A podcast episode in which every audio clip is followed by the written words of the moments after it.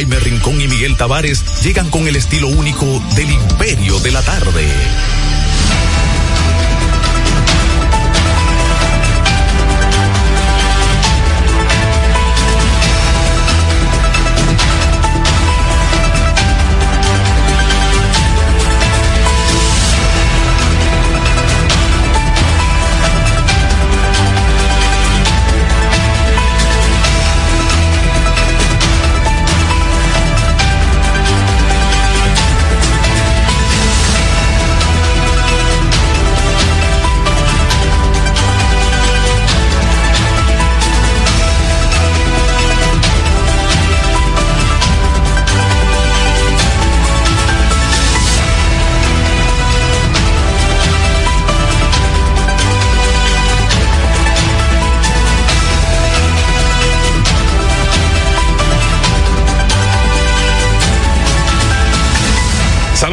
Aquí estamos en el Imperio de la a través de la señal de la roca. Eh, se origina desde Santo Domingo y llega a ustedes a través de los 91.7 en señal abierta de su radio.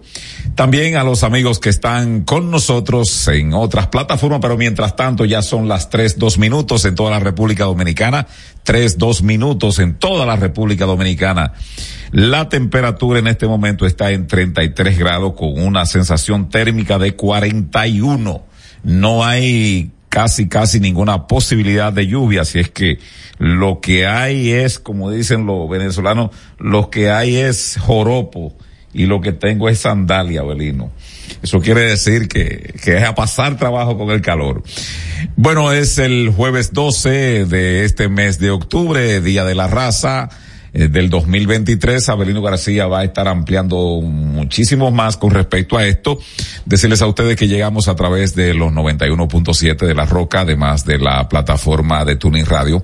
Esa aplicación usted puede descargarla en su, en su tienda eh, virtual de su teléfono. Además de eso, nos busca ahí como La Roca FM, también la página web www.larrocafm.com.de. Es bueno que ustedes se conecten también, los amigos a través de YouTube, búsquenos ahí como Héctor Herrera TV. Ahí andamos, usted puede encontrarnos sin ningún problema en Héctor Herrera TV. Y si no lo ha hecho, pues suscríbase. Si lo hizo, pues ya ustedes saben que eh, pueden, pueden suscribirse, darle a la campanita y además eso, pues un me gusta no cae mal y además compartir.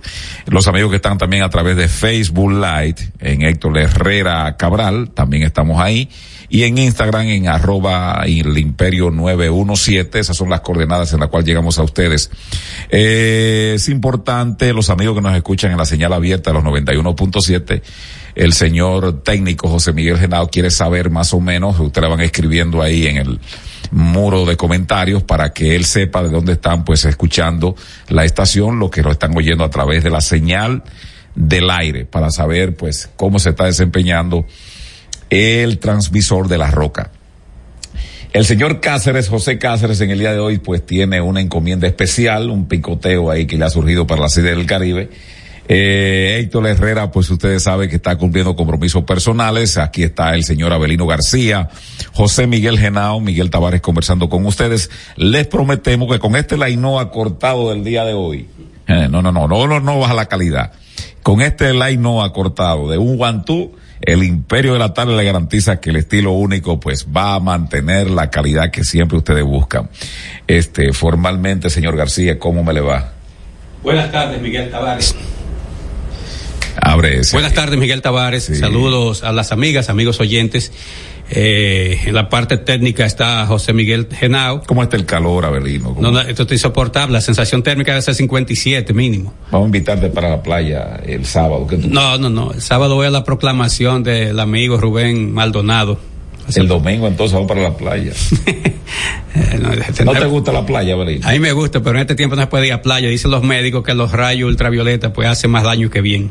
Entonces habría que ir, bañarse entre 5 y 6 y media de la tarde. pero tú te pasa como el pescado dentro del, de la playa y cuando, eh, cuando no lo aguantes te sale para la palmera. Yo soy, yo soy como, que tú lo conoces, como Chichaba Angustia no está hablando ahí entre abogados, Chichaba Angustia, para los que no lo sepan, es un abogado oriundo de San Cristóbal, muy agradable, un moreno alto. No sé cómo, no, no es tan alto, pero. No, fue alto. No, lo que es bastante robusto. Eh, no sé si está yendo, pero yo lo encontraba siempre en el Mirador Sur, temprano en la mañana, Verino. Yo llegaba a dar una trotadita entre 5.20, 5.30 y ya él estaba ahí. Él no hacía ningún ningún movimiento de ejercicio, de caminar ni nada. Él estaba sentado en ese tiempo en el kilómetro cero, donde está el, el, el gimnasio eh, al aire libre que hizo Roberto Salcedo en su gestión. Él estaba sentado ahí, Abelino, hablando durísimo por lo regular de política y de historia. Sí. Pero estamos el tema histórico. Estamos hablando a las 5 y 25, Abelino. Y la gente, la gente y, y él tirando paqueticos como hubiera sido las, las 5 de la tarde en una verbena de café, una cuestión de, de, dominó. Y no se veía porque él es muy moreno. No, vestido de blanco. Sí, nada, sí. Vestido de blanco. Por ejemplo, su, su rostro, porque. No, tú veías la ropa. Sí, la y, ropa. y unos dientes blancos, pero más nada porque estaba a esa hora oscurita. Sí. No lo decimos por discriminar, lo que porque Chichao es muy moreno. El asunto está que Chichao, cuando le dicen, Chichao, mira, algún amigo de él y colega, colega abogado, muy, muy buen abogado. Chichao, mira, vamos a la playa que Semana Santa dice, si ustedes me ven con características de pez, yo iría. Entonces dice, Chichao, ¿tú no? No, de la única manera yo muero ahogado es si por la, si por la ducha baja un pez y me estrangula. Chichao, ¿tú no ni al río Fula tú irías? Yo no soy pez. Mira, a ver, en un breaking news, el, la Fiscalía de Nueva York ha sustituido la acusación que en principio estaba para el señor senador de New Jersey, Bob Menéndez, y la ha cambiado como agente extranjero operando contra Estados Unidos. Ese es el cambio que hay grave. en la muy grave. Eso, Eso representa, federal. eso representa, eh, ambos casos eran federal, pero este tiene una connotación muy Sí, especial Porque está operando Y- contra el Estado. y que fácilmente podríamos estar hablando de de cadena perpetua o varias cadenas a la vez. Y él pierde su condición de, de representante. El partido va a tener que sustituirlo. Si le prueban esa, esa imputación. Bueno, Dice que el senador Bob Menéndez, demócrata por New Jersey, camina desde la Cámara hacia una reunión a puerta cerrada, ese, eso es eh, anterior una foto de, del 28 de septiembre del 2023, dice que los fiscales federales de la ciudad de Nueva York reescribieron su acusación contra el senador estadounidense Bob Menéndez de New Jersey y su esposa para acusarlo de conspirar para que actuara como agente de Egipto y funcionarios egipcios. Dice que la acusación sustitutiva fue presentada en un tribunal federal de Manhattan el jueves. Dice que la conspiración ocurrió entre enero del 2018 y junio del 2022. Los mensajes dejados al personal y al abogado de Menéndez en el Senado no fueron respondidos de inmediato. La nueva acusación se produce pocas semanas después de que el demócrata y su esposa fueran acusados de aceptar soborno en efectivo, lingotes de oro y un automóvil de lujo de tres empresarios de New Jersey y que querían que el senador ayudara e influyera en los asuntos exteriores. La pareja se ha declarado inocente. Es decir, tumban lo otro, lo que acabo de señalar, por, diríamos, agrupan ahí de agentes extranjeros operando contra Estados Unidos. Tremenda fichita el señor Menéndez. Bueno, pues hoy es jueves, ya estamos a 12 de octubre del año 2023. Hoy es día de Nuestra Señora del Pilar, patrona de Cebicos y de Sabana de la Mar. Cebicos es una, es un municipio de la provincia de Juan Sánchez Ramírez. La gente dice Cotuí, Cotuí es la capital de esa provincia. Y Sabana de la Mar, ya sabemos que es un municipio de la provincia de Ato Mayor, en el este del país.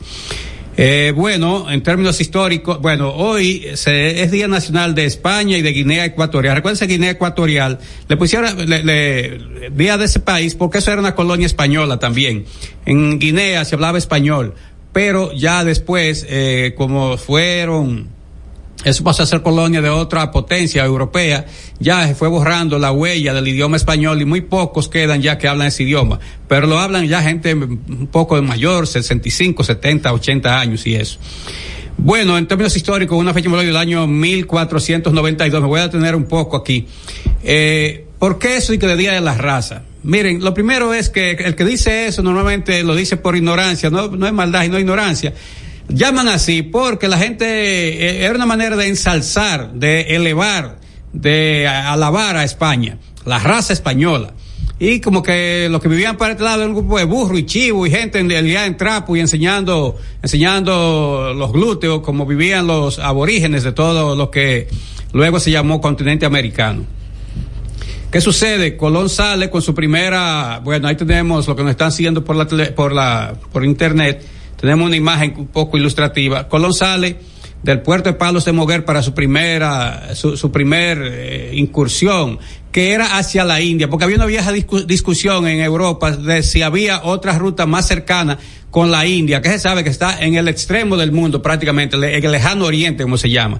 Entonces Colón le había propuesto a los reyes de Inglaterra que le financiaran el proyecto, no lo logró, entonces lo propuso a los reyes de España y le dijo que había una ruta más cercana para llegar a la India y que no, no hubiese que prácticamente circunvalar, dar la vuelta al globo terráqueo.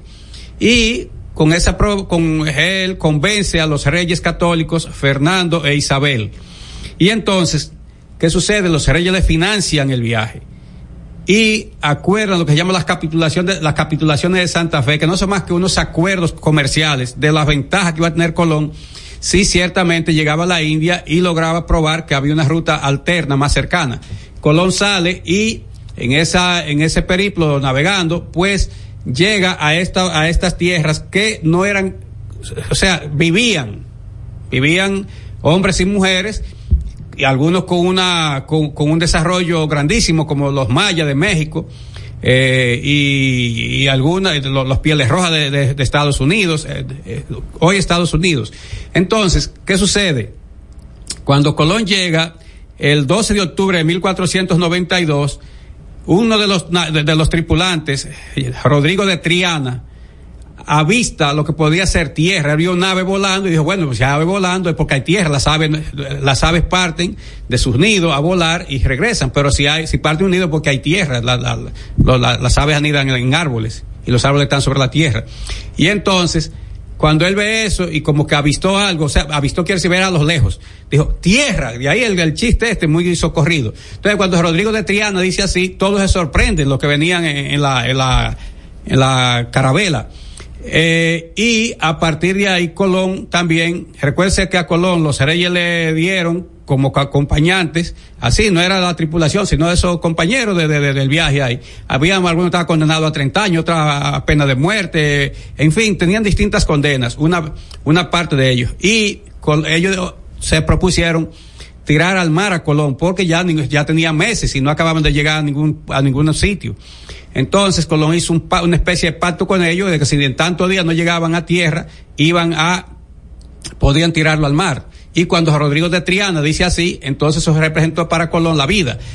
Hay testimonios de esa época después en el, lo que se llama Archivo de Indias, eso está allá en España, pues dicen que Colón empezó a escribir como una especie de testamento y como de, de, de eh, como una especie de memoria de lo de toda la travesía y eso, y que la intención era tirar eso al mar para ver si algún navegante encontraba aquello y lo rescataba, entonces supiera lo que había pasado. Pero al, Rodrigo de Triana gritar tierra, la situación comenzó a cambiar. Siguieron navegando, siguieron navegando y ya sabemos que el 5 de diciembre de ese mismo año, de 1492, Colón llega a lo que es esta tierra que le llama la Hispaniola. ¿Qué quiere decir la española, no? Y ya después lo, los indios decían quesquea, se traduce más o menos, lo han traducido como quisqueya, pero originalmente era quesquea.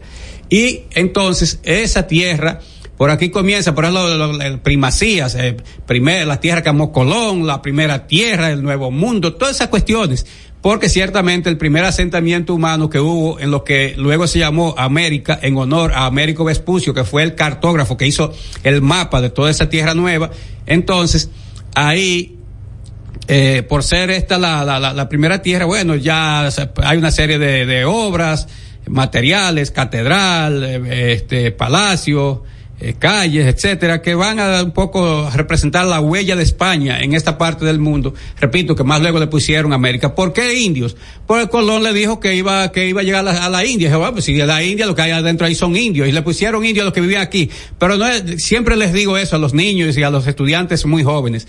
No se llamaban indios. Los de aquí se llamaban taínos. Los de Argentina se llamaban arahuacos. Los de México se llamaban tolteca, chichimeca, eh, eh, zapote, toda una serie, todavía termina en eca, no sé qué decir eso en, en lengua, en, esa lengua, ¿no?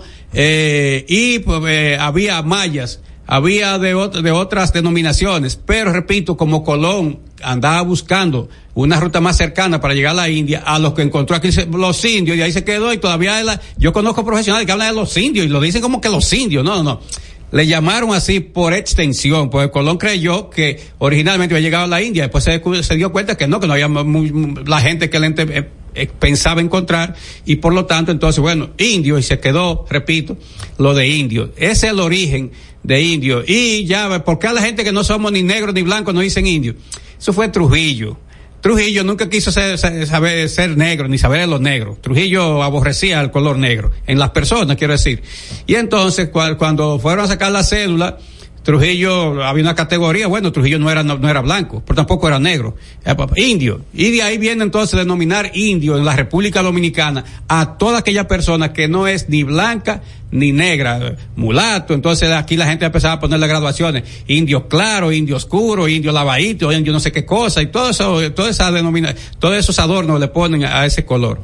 Pero eh, ahí están los dos orígenes de, de indios. Indios porque Colón creyó que había llegado a la India actual que vivía aquí, eh, o sea, en América, indio. Y, y después lo de indio, los que no sabemos ni negro y blanco, por eso que Trujillo dijo, bueno, porque Trujillo no quería que dijera que era negro. Bueno, y ya, por extensión, a todo el que no, es blanco, o es indio. José Miguel Genao, que es blanquito, pero para los fines, indio también. Mira, apunta eh, Máximo de León que en la componenda para lanzar eh, por la borda a Colón la dirigió personalmente su compadre eh, él le pone un título ahí, nada honorífico, Vicente Ñáñez Llanes Pinzón. Pinzón, quien era el segundo comandante de la cabrera Santa María. Sí, que eran los hermanos Pinzón, que después ustedes saben. ¿Quién compuso ese tema, Belino?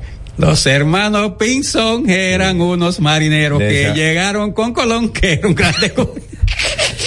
Miguel, yo te, te conocí. ¿Quién compuso ese tema? Eso es viejísimo, imagínate tú, eso. es de aquí. ¿Eh? Es de aquí para la burla Colón. Sí, me parece, sí, porque eso de, eso de, imagínate, a Trujillo en el poder, y entonces Trujillo, como Trujillo, hay que recordar que Trujillo era nieto de españoles. Incluso después hicieron una sátira de ese tema, los hermanos.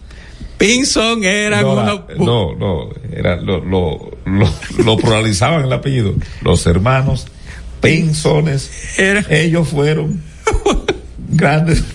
No, no, no era así. Los hermanos Pinson fueron unos que llegaron con Colón, que era un viejo bu Entonces, cuando Colón, eh, perdón, cuando Trujillo escuchó aquello, Trujillo dijo que todo aquel que cantara eso lo repitiera, le tocaba creo no sé qué tiempo de cárcel y uno y unos azotes, entonces la gente debe cantar eso. Pero pero se difundió, imagínate, era una cultura oral, no había una cultura de radio ni nada de eso. La radio aquí comienza, recuerden, en el año 1928, la primera transmisión, una emisora por allá por la romana, la voz del papagayo.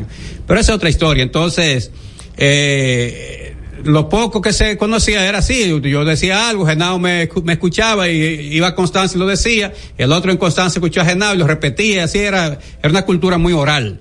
Bueno, pues otra efeméride, una fecha del año 1912, el gobierno del presidente Alfredo María Victoria declaró esta fecha como fiesta oficial y se denominó el Día de Colón, lo que ya dijimos, esa alabanza a todo lo español. En el año 1927 se creó la Academia Dominicana de la Lengua bajo la dirección de Adolfo Alejandro Noel y Alejandro Wossi Hill.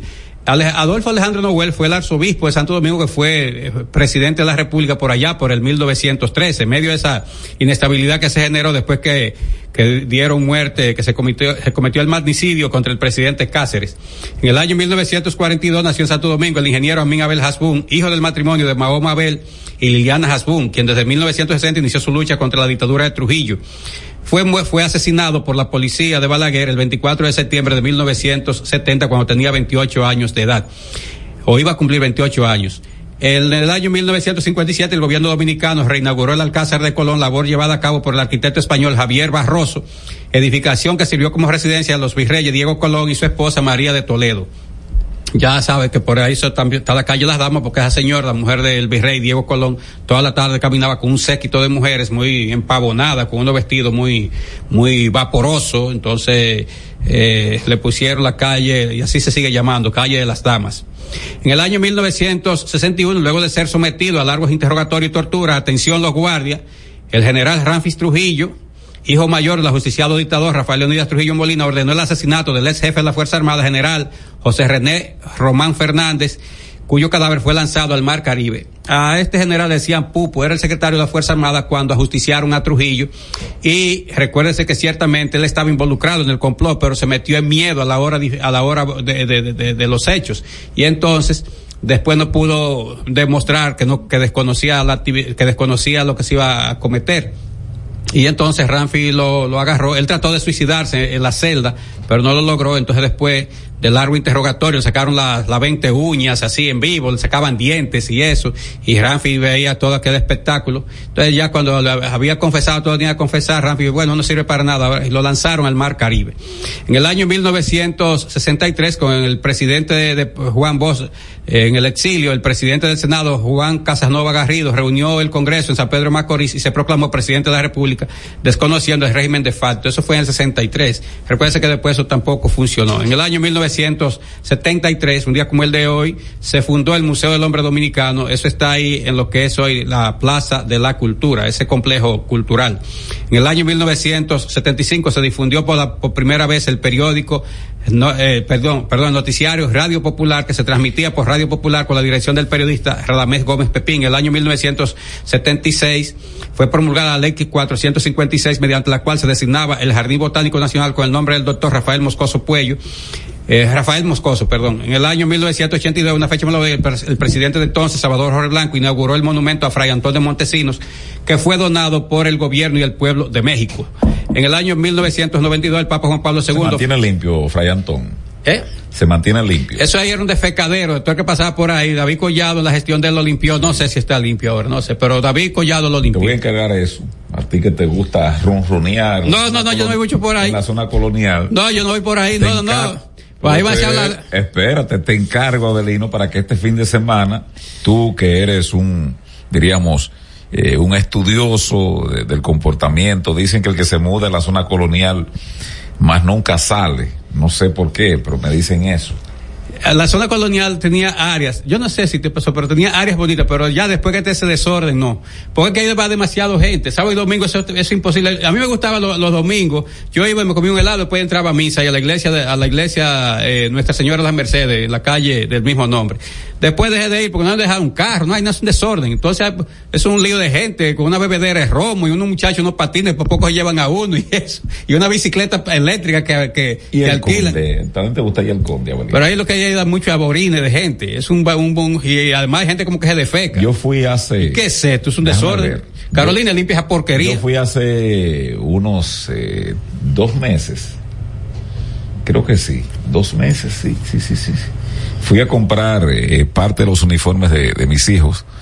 Porque los colegios tienen. Ah, sí, tienen eh, un intercambio y tienen, no de disparo. Tienen ahí una tienda que tiene, básicamente vive de eso. Antes era Flomar creo que se llama así, Flomar o Togar. Ya, lo, mío, lo, del, lo mío era así, yo era del colegio. Y entonces eh, estuve por ahí y re, realmente sí, Abelino, a, a, mí me asombra mucho lo sucio que está el conde peatonal. Ah, y el olor. Y el olor eh, con, una, con, con un aroma eh, de orines, orines trasnochados, se acostumbraba mucho eso eh, para los citadinos y los más jóvenes, Abelino.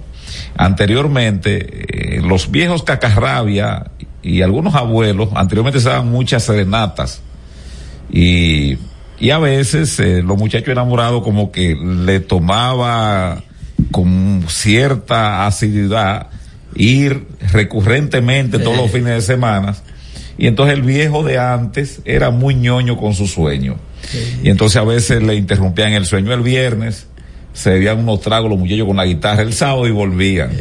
Y entonces los viejos a veces hablaban con las muchachas, con la hija, mira, dile que no deje dormir.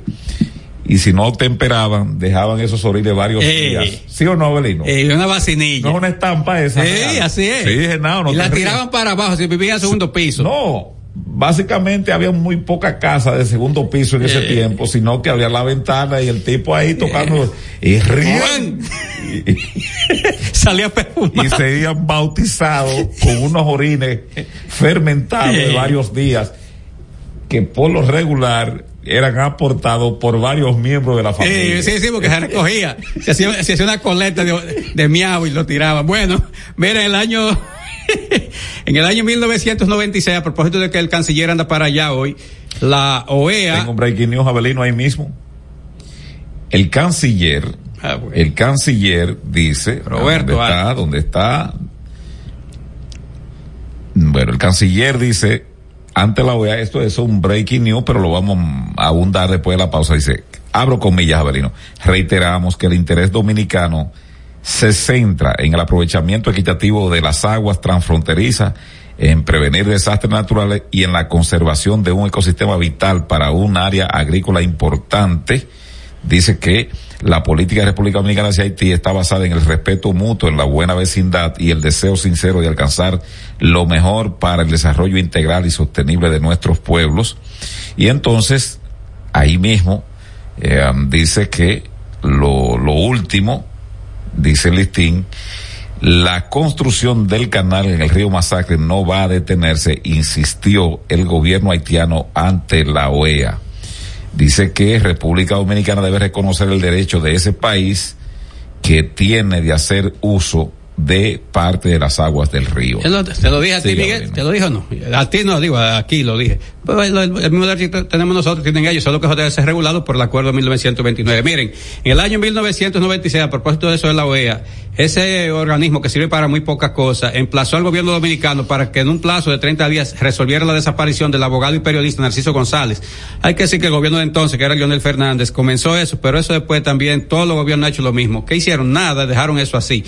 En el año 2015, el, direct- el exdirector de la OISOE, eh, arquitecto Miguel Pimentel Caré compareció ante la Procuraduría Especializada de Persecución de la Corrupción, la PETCA, para declarar sobre el presunto escándalo de corrupción tras el suicidio del arquitecto David Rodríguez en un baño de esa. ¿Qué pasó? Nada, le echaron tierra. Porque David Caré sabía mucho secreto y, entonces de, de él sabía mucho secreto, pero él sabía mucho secreto los otros. Le echaron tierra para nadie, nadie mover toda la basura que había debajo de la alfombra.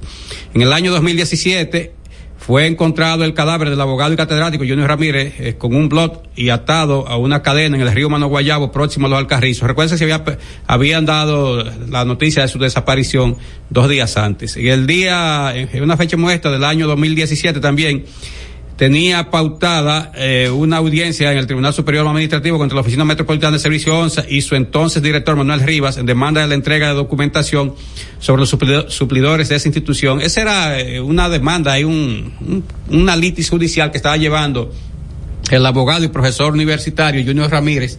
Y entonces sucedió esa cuestión. Ya se sabe que fue un sujeto ahí que era como hijo, de- me lo dijo a mí Manuel Rivas.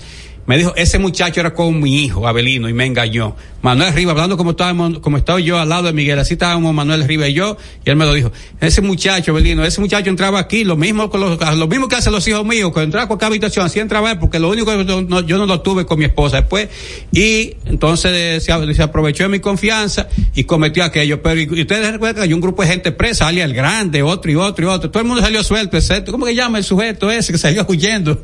De, Eh, Adonis. Adonis, sí. Este es El Imperio de la Tarde, por la Roca 917. Estás escuchando El Imperio de la Tarde, por la Roca 91.7. Y siguiendo con el City Tour de la Gran Manzana, a la izquierda los mejores pasteles en hoja de los Heights. A nuestra derecha venden un sancochito calientico como la isla Very Good.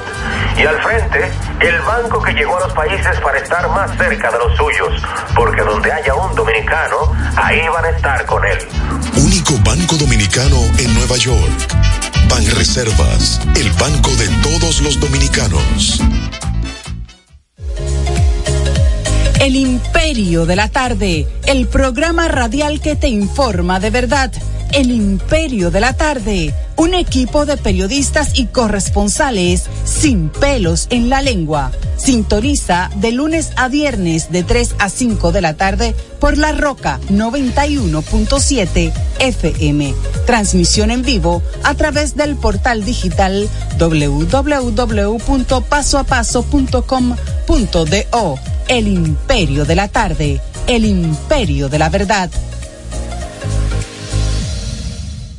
Cada historia tiene un principio, pero el de AES Dominicana se sigue escribiendo. Hoy celebran 25 años generando buenas energías en el país, creando soluciones inteligentes y sostenibles para proteger la naturaleza e impulsar la economía naranja a través del talento joven dominicano. Y aunque se sienten orgullosos del presente, les emociona el futuro que juntos vamos a generar. Continuemos escribiendo esta historia. AES Dominicana, acelerando el futuro de la energía juntos minutos. Señor constructor, en el FOPECOMS seguimos avanzando y ahora estamos más cerca de ti en nuestra sede principal de la avenida 27 de febrero 272 esquina Rosa Duarte para servirte mejor y garantizar la protección de los trabajadores de la construcción. Recuerda que cumpliendo con la ley 686 garantizarás el futuro de tu servidor y el crecimiento de la nación. Fondo de pensiones de los trabajadores de la construcción más que pensión. Palabras de Tony Peña, leyenda del béisbol dominicano. Papá Dios me dio un sueño y yo dije que nada iba a ser un obstáculo para yo llegar a realizar mi sueño. Era que yo quería ser un jugador de béisbol. Yo me tracé la, esa meta. Y si yo pude, siendo un campesino, ¿por qué ustedes no pueden? Sea usted el guía de su comunidad. De vuelta al barrio, un proyecto especial del Ministerio de Interior y Policía. Jeffrey Racing tenemos la solución al problema del tren delantero de tu vehículo. Más de 30 años de experiencia nos hacen especialistas en tren delantero, amortiguadores, cremalleras, puntas de ejes y rodamientos. Visítanos en cualquiera de nuestras dos sucursales en Villajuana, calle Progreso con Arturo Logroño número 3, esquina Puente Hermanos Pinzón, y en la calle Manuel Ubaldo Gómez número 213. O llámanos al teléfono 809-814-6050. Ah, y no olvides seguirnos en nuestras redes sociales, arroba Jeffrey Racing. Jeffrey Racing, tu solución. ¿Colegio y recinto son lo mismo? Los colegios electorales son las mesas conformadas por las juntas electorales donde usted y yo vamos a ejercer el voto. Colegio y mesa son lo mismo, pero colegio y recinto no, porque en un mismo recinto pueden haber varias mesas. Para que tú me entiendas, el recinto es la casa y el colegio son las mesas dentro de la casa. Estamos conformando los colegios electorales y queremos que seas parte. Únete, hagamos historia, hagamos democracia. Este es El Imperio de la Tarde, por la Roca 917. En El Imperio de la Tarde, la cita con el periodista Nelson Encarnación. El incendio ocurrido en Dajabón, el mismo día en que estaban supuestos reanudarse los mercados binacionales, que ahora se llamarán corredores comerciales provisionales, llama poderosamente la atención y deja al menos dos interrogantes por resolver.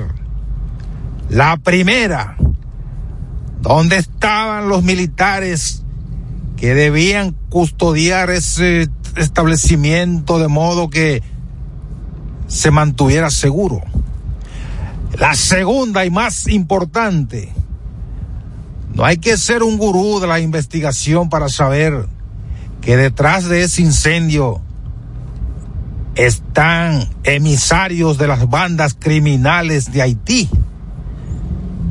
Porque de una vez el propio gobierno haitiano dijo, ah, ah, ningún frontera abierta.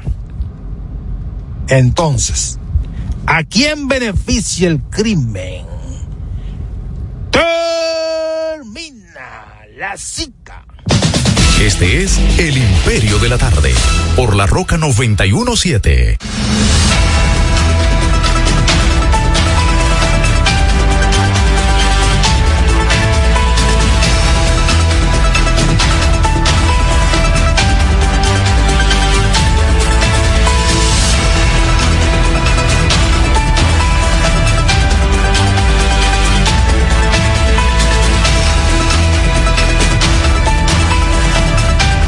Seguimos, son las 3.35 minutos. Bienvenido a lo de esta hora que se suman pues al Imperio de la Tarde. Esos son verdaderos amigos nuestros. Avelino García, Miguel Tavares en este día, el, hermano José Cáceres y Héctor Herrera, pues cada uno tiene su excusa y ya ponchamos por ello. Así que, mira, Avelino, justamente tú terminabas la, las efemérides ya con otro comentario, pero en este momento está la audiencia, ¿verdad? Mm. La audiencia Una sesión. una sesión en la El Consejo Permanente. en- no, es en la OEA. Del Consejo Permanente del de la OEA, ya. Permanente de la OEA. Sí. Está representando Haití, el embajador permanente allá, se llama León Charles. Eh, te voy a poner la fotografía, le voy a mandar eso ajenado para allá, para que la gente vea a León Charles. Él está grimiendo una serie de de argumentos que uno aquí lo ha lo ha enunciado en el aspecto de que, por ejemplo, él está diciendo que la República Dominicana y se ha reconocido que el país pues tiene una 12 obras que hacen de diferentes, ¿no? Para para irrigar, otras para de uso, diríamos, eh, eh, reforzar parte de- del acueducto de Dajabón en algunas áreas. Hacia arriba, pues también me parece que los acueductos de Loma de Cabrera y de otras pequeñas demarcaciones ahí también se suple el río Masacre porque nace por ahí, por esa, por esa montaña. Así es. Y en entonces- la tierra nació Villalona, nace. Exacto, él está hablando de que hay, de que la República Dominicana tiene 12, 12 tomas, o sea, do- en 12 lugares hace uso de las aguas de este, de este río. Y por lo visto, no sé si la están transmitiendo, pero por lo visto por la argumentación, y yo creo que sí nosotros tenemos que definir eh, claramente, eh, diríamos, una, le llaman ahora narrativa, Belino, pero, pero, pero como eso se ha- como eso se maneja tanto en, algunos, eh, algunos personajes manejan ese término tanto y, y para cosas tan, tan Tan vagas degradado. que el uso, pero vamos a decir, tenemos que definir una estrategia, me gusta más, con respecto pues a la defensa del país en el uso del río Masacre. Digo esto, y leí hace un rato que el señor León Ahí Charles, está. ahí está León Charles, ahí usted lo ven, eh, con el micrófono encendido. Bien vestido. eh. Sí, sí, sí, sí, sí, sí. Y además con su pin ahí, no Sí. tanto de la OEA. Hablamos ahorita del amigo, del abogado, eh, eh, Chichao Angustia. Ahí hay una foto de Chichao parte 2. se parece, lo único que no tiene bigote es León Charles. Entonces, eh, porque digo esto, Belino, de que tenemos que definir claramente la estrategia a seguir ya, porque se dio el paso de que ya estamos en el ejercicio puramente diplomático. Es decir, ya no estamos eh, en la ostentación de, de, los recursos este, eh, bélicos que pudiéramos tener y de la capacidad. No, no, ya no estamos en eso, estamos ya en la parte diplomática ahí.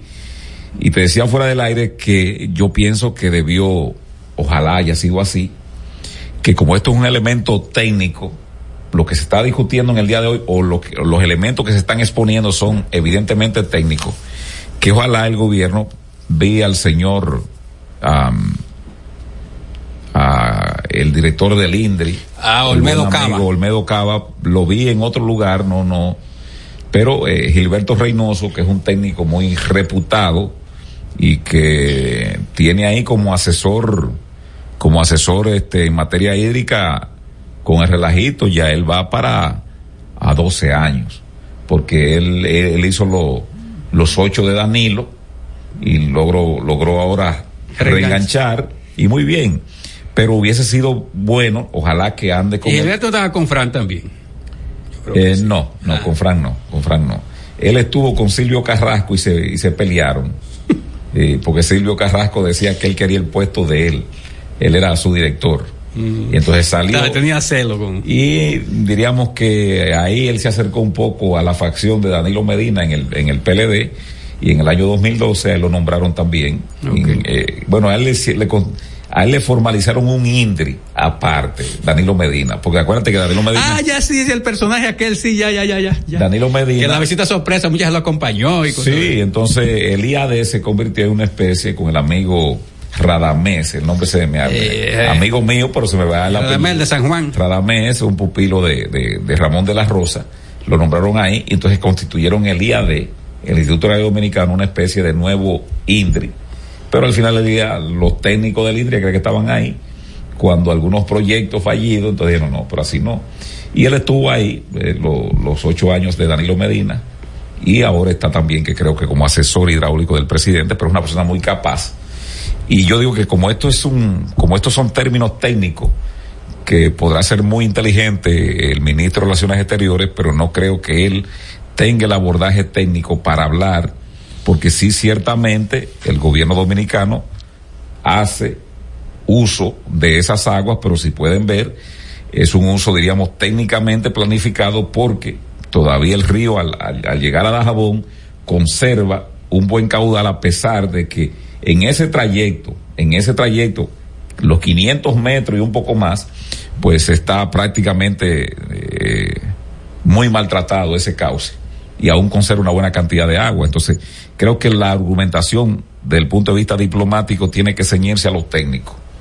Ya la parte diplomática tiene que validar los acuerdos que tenemos del 29, de más para atrás, el de Aranjuez, el otro, el otro, el que sea, ya esa es la parte diplomática.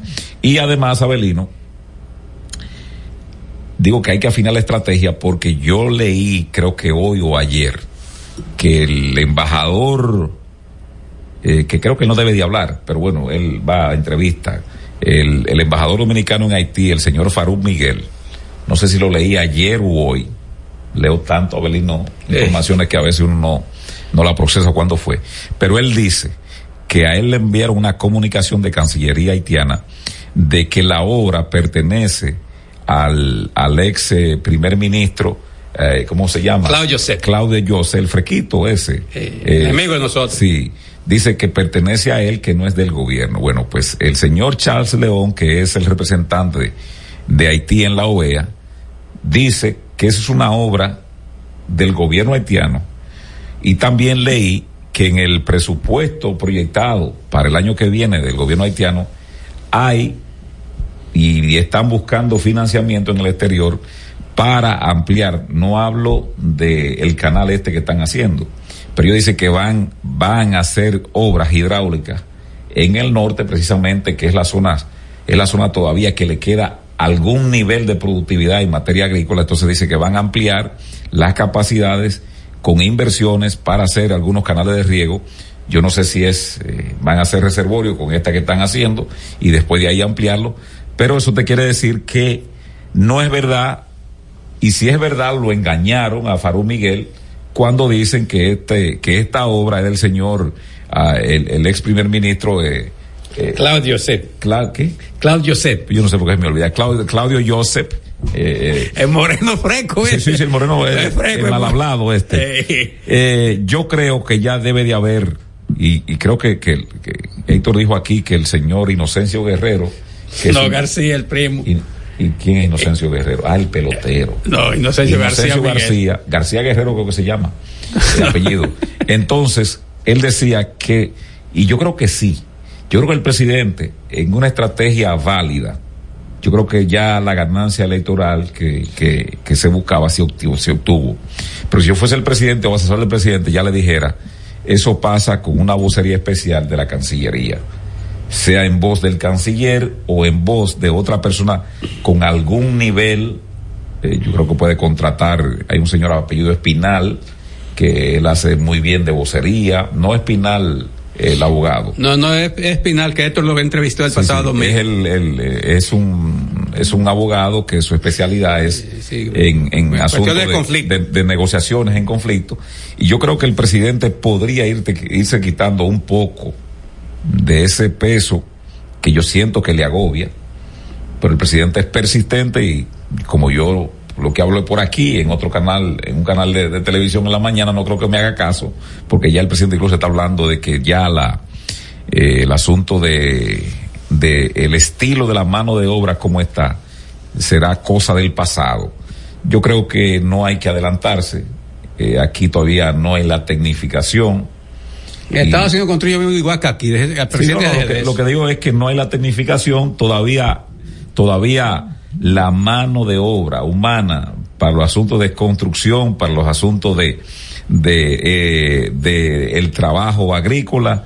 eh, la Florida está llena de mexicanos, una parte centroamericanos Y la par- y y la- la parte oeste allá arriba está full de salvadoreños, de guatemaltecos, Venezolano ahora. venezolano, es decir, la mano de obra siempre va a ser importante. Canadá está exportando mano de obra porque necesitan mano de obra. Es decir, es una realidad. Entonces, yo sí creo, yo sí creo que hay que unificar.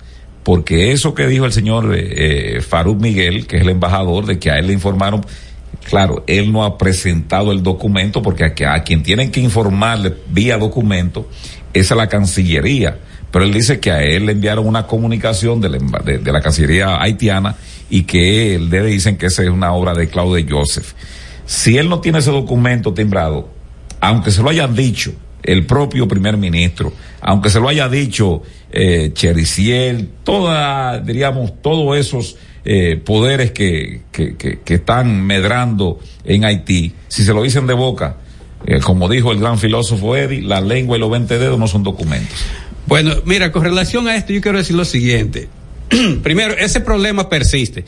No es por dárnosla aquí en el programa, que sabemos, no, no, pero este programa advirtió que el hecho de eh, retomar y habilitar el canal de la vigía, no obstante ser una obra eh, hidráulica beneficiosa para nuestros compatriotas que desarrollan labores agrícolas en el lado dominicano, eso nadie lo discute porque esa gente, ya Miguel explicó aquí, porque Miguel eh, creo que estaba en el INDRI en ese entonces, cuando vino la tormenta, las cuando vinieron las tormentas Noel y Olga, ese canal se llenó de ahí, se tapó. Y después, recuerdo que las, eh, sucesio- la- la- las sucesivas administraciones o direcciones del INDRI tr- trataron de limpiarlo, pero lo dejaron así. Entiéndase Fran Rodríguez, Olgo Fernández, y bueno, el mismo Olmedo, que ahora ya es su tercer año, pero ahora por una cuestión de que conviene en términos políticos, en términos de lo que sea, se ha decidido limpiarlo y habilitarlo. Nadie niega eso que será beneficioso, porque hay gente esa que produce, qué sé yo, ru- frutos menores, entiéndase que, que guineo, que la, la ba- batata, No, y que además no van a tener que comprar combustible, el gobierno se lo está dando. Porque una cuestión es que a veces el, el Estado Dominicano coloca una, una bomba de, de extracción de agua y las asociaciones lo que hacen es que La recoleta ahí. se turnan y entonces compran el combustible y en otras veces es por electricidad que es la que más conviene. Bueno, pues lo que quiero decir es lo siguiente. Nosotros dijimos que el hecho de que el, el gobierno dominicano habilitara eh, nueva vez el canal de la Vigía tomando agua, aguas arriba del río Masacre, y que iba a llegar un caudal ya muy debilitado a donde están haciendo la canaleta esa, pues no es un canal, desde el punto de vista técnico es una canaleta, una obra artesanal. Cuando uno dice que una obra artesanal quiere decir que no es una obra hecha, construida con los criterios técnicos que ordenan las normas constructivas de estos tiempos. Eh, A eso uno se refiere, dice que eso es artesanal, que hecho con la mano, para decirlo de manera más sencilla. Entonces, ¿qué sucede? Eso, yo, este programa dijo, nos va a traer problemas a nivel internacional porque cuando nosotros vayamos y digamos, bueno, hicimos, esto, ¿qué van a decir los representantes de otras naciones y sobre todo los, los funcionarios, los altos funcionarios de esos or- or- organismos internacionales? Mira, Belino, perdón. eh, El listín le está dando seguimiento y lo está transcribiendo. Dice, Haití. El 27 de mayo de 2021 se firmó una declaración conjunta en la que se establecía el derecho de las dos naciones de aprovechar los recursos que se encuentran en la zona fronteriza en forma justa y equitativa. Esa es una de las argumentaciones que es el documento aquel que Tanto se ha mencionado. Sí, Que- sí. Bueno, entonces lo que, ¿qué, qué sucede? Nosotros, repito, dijimos en este programa, ese argumento, ese, eh, eh, el hecho de que el, el gobierno dominicano haya dispuesto la rehabilitación del canal de la vigía va a servir de excusa para ellos y pues tenemos derecho a usar las aguas, porque lo que dice el, tratado del 29 es eso ahora. El tratado establece cómo se van a usar las aguas de uno y otro lado de- de- del, del, del- del río, no de la isla. Entonces, ¿qué sucede? La manera, la fanfarria, Miguel no usó esa palabra, la uso yo, la fanfarria que se ha hecho para, ah, que el canal la vigía. Señores, yo dije, yo no soy técnico en eso, yo no estudié ingeniería y mucho menos hidráulica, que es una especialidad dentro de las ingenierías. Señores, eso es insostenible. Es insostenible. El gobierno va a tener con qué alimentar tres plantas ahí succionando ese río y sacándole el agua y el otro y el otro y el otro. No tiene, no va a poder hacerlo. Y esos agricultores, ya Miguel dijo como que eso funciona, de, así en, en periodo normal. Las asociaciones de productores, eh, de, de regantes, como le llaman, de por sí la bomba de combustible no se están usando. Sí, pues sale muy caro, Miguel. No se están usando. Y sea gaso, sea eh, gasolina, eso es muy caro. Entonces, ¿qué quiero decir? Eh, esa cuestión iba a ser utilizada más temprano que tarde por los diplomáticos de otras naciones, pero, pero República Dominicana está utilizando, está haciendo uso de las aguas. Nosotros, ¿por qué no? y nos iba a debilitar el argumento o los argumentos que pudiéramos tener como Estado frente a eh, un organismo internacional frente a las argumentaciones de, de, del gobierno del gobierno de Haití. Entonces termino diciendo lo siguiente. Ya lo hemos visto. ¿Qué hizo eh, el señor embajador de, Haití ante la OEA? Expuso eso. ¿Qué va a hacer el señor Roberto eh, Álvarez, nuestro canciller? Va a exponer eso, pero cada uno podrá llevar las imágenes. Ahora, el argumento fundamental no es que esté, no es que esté cada uno ahí tirando agua para acá y para allá. El argumento fundamental es que van a decir, República Dominicana está utilizando las aguas del río de Jabón o Masacre como nosotros, con la ventaja de que donde, donde está la toma de República Dominicana hay el caudal es más amplio lleva más, este, tiene más agua y por lo tanto está haciendo un uso mucho más provechoso. En el caso de ello, como dijo Miguel, cuando comenzó su comentario, llega más debilitado, es un cauce más, más eh, estrecho, más debilitado y por lo tanto, por más que los, por más que quieran decir, ah, Sí, pero que nosotros lo que queremos usar el agua. Y déjenme decirle que esa diplomacia de la mendicidad que ha aplicado Haití y que le ha dado excelentes resultados, la va a aplicar con más fuerza porque eso le ha dado resultados. Miren, señores, yo trabajé cuatro, es más, voy a darte testimonio, yo trabajé cuatro años en la, dije, la DIGECON, Dirección General de Cooperación Multilateral, que antes llamaba eso, eh, era la UNFED, Oficina Nacional de los Fondos Europeos para el Desarrollo, que no es más que la entidad que maneja los fondos que da la Unión Europea para obra de desarrollo en, todos los países, en los, en los 77 países ACP, quiere decir países de África, Caribe y Pacífico. Países fueron colonizados por, por distintos países de Europa y entonces un poco de devolverle algo, lo que ellos se llevaron en esos, en estos, esos siglos, hacen esa cuestión. Pero esa no es la, esa la discusión. Lo fundamental es lo siguiente. Cuando uno iba a estas reuniones, señores, esa gente le prestaba atención a Haití, porque partían de que nosotros teníamos, éramos un país de renta media que los haitianos habían quedado atrás, ellos dicen rezagados, y que como se habían quedado rezagados en el desarrollo, había que darle prioridad a ellos.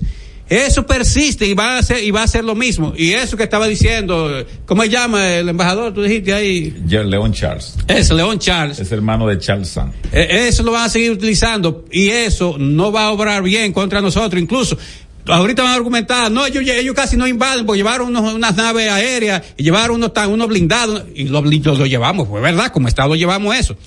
Y esa, esa diplomacia, la mendicidad, va a, va aprovechar eso para también atacarnos y para debilitar nuestras posiciones ante esos organismos internacionales. Este es El Imperio de la Tarde, por la Roca 917. Estás escuchando El Imperio de la Tarde, por la Roca 91.7.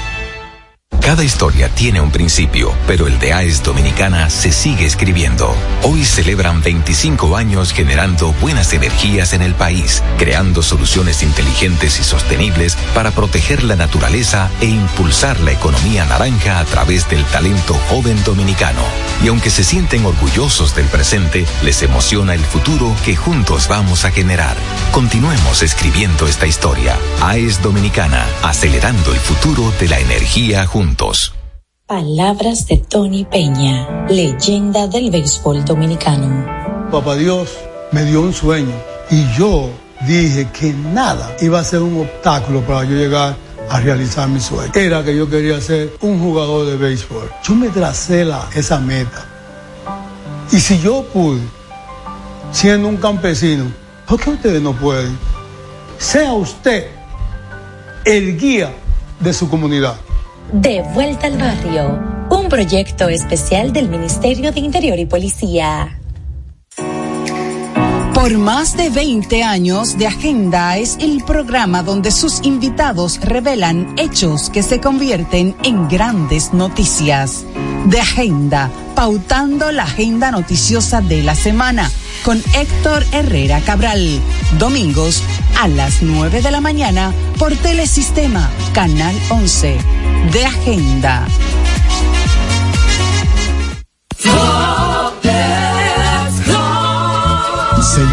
Constructor, en el FOPECOMS seguimos avanzando y ahora estamos más cerca de ti en nuestra sede principal de la avenida 27 de febrero 272 esquina Rosa Duarte para servirte mejor y garantizar la protección de los trabajadores de la construcción. Recuerda que cumpliendo con la ley 686 garantizarás el futuro de tu servidor y el crecimiento de la nación. Fondo de pensiones de los trabajadores de la construcción más que pensión. Y siguiendo con el City Tour de la Gran Manzana, a la izquierda los mejores pasteles en hoja de los Heights. A nuestra derecha venden un sancochito calientico como la isla Very Good. Y al frente, el banco que llegó a los países para estar más cerca de los suyos. Porque donde haya un dominicano, ahí van a estar con él. Único banco dominicano en Nueva York. Ban Reservas, el banco de todos los dominicanos. Jeffrey Racing tenemos la solución al problema del tren delantero de tu vehículo. Más de 30 años de experiencia nos hacen especialistas en tren delantero, amortiguadores, cremalleras, puntas de ejes y rodamientos. Visítanos en cualquiera de nuestras dos sucursales en Villajuana, calle Progreso con Arturo Logroño número 3, esquina Puente Hermanos Pinzón, y en la calle Manuel Ubaldo Gómez número 213. O llámanos al teléfono 809-814-6050. Ah, y no olvides seguirnos en nuestras redes sociales, arroba Jeffrey Racing. Jeffrey Racing, tu solución. ¿Colegio y recinto son lo mismo? Los colegios electorales son las mesas conformadas por las juntas electorales donde usted y yo vamos a ejercer el voto. Colegio y mesa son lo mismo, pero colegio y recinto no, porque en un mismo recinto pueden haber varias mesas. Para que tú me entiendas, el recinto es la casa y el colegio son las mesas dentro de la casa. Estamos conformando los colegios electorales y queremos que seas parte. Únete, hagamos historia, hagamos democracia. Este es El Imperio de la Tarde, por la Roca 917. Este es El Imperio de la Tarde, por la Roca 917.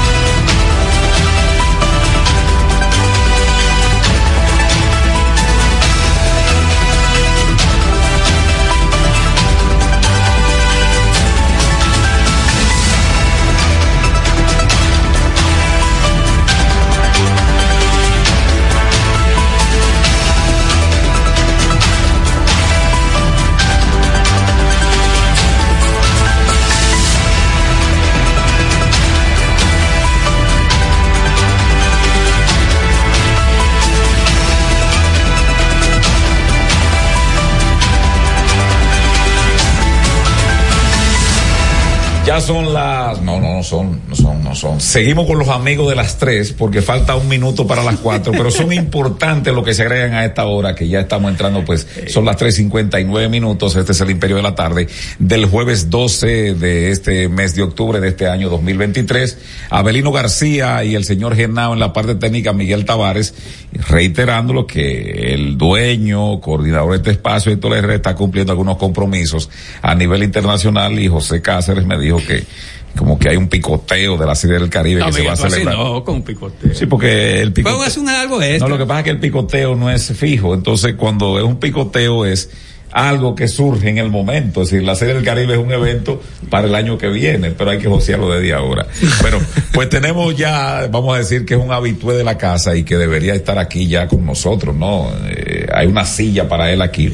El amigo, pues, Gilberto Soriano, que además es una persona no con, con vasto conocimiento en lo que tiene que ver con el desarrollo deportivo y además de eso que nos trae las informaciones de un evento importante que hay para los próximos meses así que atento a las informaciones. Saludos Gilberto ¿cómo andas? Eh, gracias Abelino eh, el, el hombre el catedrático de, de este claro espacio. claro el profesor. Y el y el, y el, el hombre que más sabe de la música de República Dominicana Miguel no no no no, no, no, no, ese hombre nada más que preguntarle de qué año es esa canción y te responde no, Miguel y el Rubio Blondie son geniales. en Sí, son- Yo lo que lamento que el Estado Dominicano, y lo digo con toda franqueza, no tenga al Rubio Blondie trabajando en el Ministerio de Cultura, porque ese, ese, ese ciudadano debiera estarle sacando el máximo. De, ese tipo es una biblioteca andante. Eso es así. Y, y le agradecerle de verdad a usted, a todos ustedes, a Miguel, a, a Héctor, que no está aquí con nosotros el día de hoy, donde quiera que se encuentre, esperamos que, que, la esté pasando bien. Bueno, lo que me- nos trae por aquí es el, el primer diplomado sobre políticas públicas, el deporte como políticas públicas de educación y salud. Es una alianza que se ha hecho la Asociación Dominicana del Derecho Deportivo con la Universidad AP. Nosotros eh, nos hemos comprometido a aportar lo que tiene que ver todo el personal docente. Vamos a tener una estructura eh, depositora de primera, eh, incluyendo el, el defensor del pueblo, eh, don Percio Maldonado, José Joaquín Pollo Herrera, el doctor Ben Brugal. ¿cuántos días va a durar? El, va a ser desde el 9 hasta el, el 7 de diciembre. Estamos haciendo las coordinaciones del lugar con el magistrado Mito Rey Guevara, que va a ser el, el- el- Del el- 9 el de noviembre. Del 9 de noviembre al 7 de diciembre. Va el, eh, va a ser, estamos tratando de que sea, ajustar la agenda de que haga lo que tiene que ver el, la apertura del diplomado. ¿para quién está dirigido el, el diplomado? Para todos los que inciden en el, en, en lo, en el orden educativo, porque es, como reiteramos, que es el deporte como políticas públicas de educación y salud en el sistema educativo, y para el público en general. Y eso es importante esta parte. ¿Cómo coordinamos? Porque la gente entiende, y eso es lo que nosotros como asociación queremos eh, tratar de derru- derrumbar en la sociedad esa cultura que se tiene como que el deporte está por allá, la sociedad está por aquí, y eso es algo que, que, la gente no lo no, no lo ha podido eh, eh, asimilar. Y los conceptos, nosotros vamos a hacer mucho énfasis para que la gente entienda la diferenciación de una cosa de la otra. ¿Cómo podemos nosotros eh, hacer entender que el deporte no es brincar y saltar o hacer un- una determinada actividad física? ¿Y qué relación guarda eso con la educación? ¿Y qué importante es para la salud? Yo le voy a poner un ejemplo muy fácil. La gente no se está dando cuenta de que en el mundo hay una epidemia de la obesidad, sobrepeso, la diabetes y otras enfermedades de cáncer. Todo eso viene producido ¿por qué?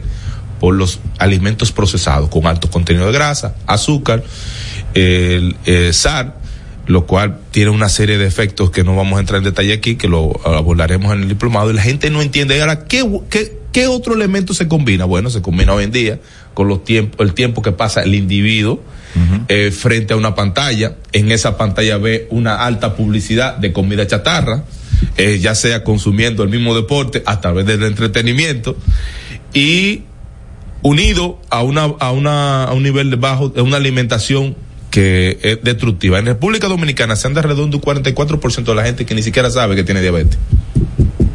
Eso es una realidad social enorme. Ahora, y tú te preguntas, ¿qué tiene eso que ver con el deporte? Bueno, es que eso es lo que tenemos que enseñar a la gente, que el deporte no es importante porque tú tengas el talento para, para el baloncesto. El deporte Para es importante para la para el. Estado. No es eso. Para el Estado no es competición. Para el Estado es que el elemento más elemental de la vida humana es la actividad física. El individuo desde que está en su proceso de gestación, que le llaman la madre, que la, la, la patada que le dio la, al, al, niño, es, un, es una movilidad que hace el niño, es un, una, una, un asunto de actividad física propiamente. ¿Por qué? Porque hay una conexión biológica, física, emocional con la, lo que tiene que ver con la actividad física. Por esa razón, el deporte se incorpora porque contiene la actividad física. Y el Estado lo hace para promover la participación, la equidad, la igualdad, los valores y lo, y educa en masa. Por ejemplo, este diplomado que, que es bueno que tú en el inicio pues diga, eh, diríamos, lo que, lo que estén interesados como, cómo conectarse, cómo inscribirse en redes sociales. ¿Y quiénes pueden participar? Una página web. Es en público general. No, está dirigido lo que iba a decir, por ejemplo, sí. eh, los colegios, eh, en su mayoría, sí. por ejemplo, hoy al hijo mío, aparte del Día de la Raza, le, le, tocó llevar, no sé cómo lo hizo el asistente, pero le encargaron de que llevara de que una comida autóctona de El Salvador, ¿no? Y por ese asunto del Día de la Raza, entonces cosa llama, y me dijo, papi, tengo que llevar una pupusa, digo, hasta el nombre suena feo, papi, pero vamos a ver qué sale de ahí. Y él llevó eso, pero además eso tenía hoy, este, diríamos, la, los asuntos físicos, iba uniformado y eso. Sí. Y los colegios decía, tienen entrenadores para diferentes deportes.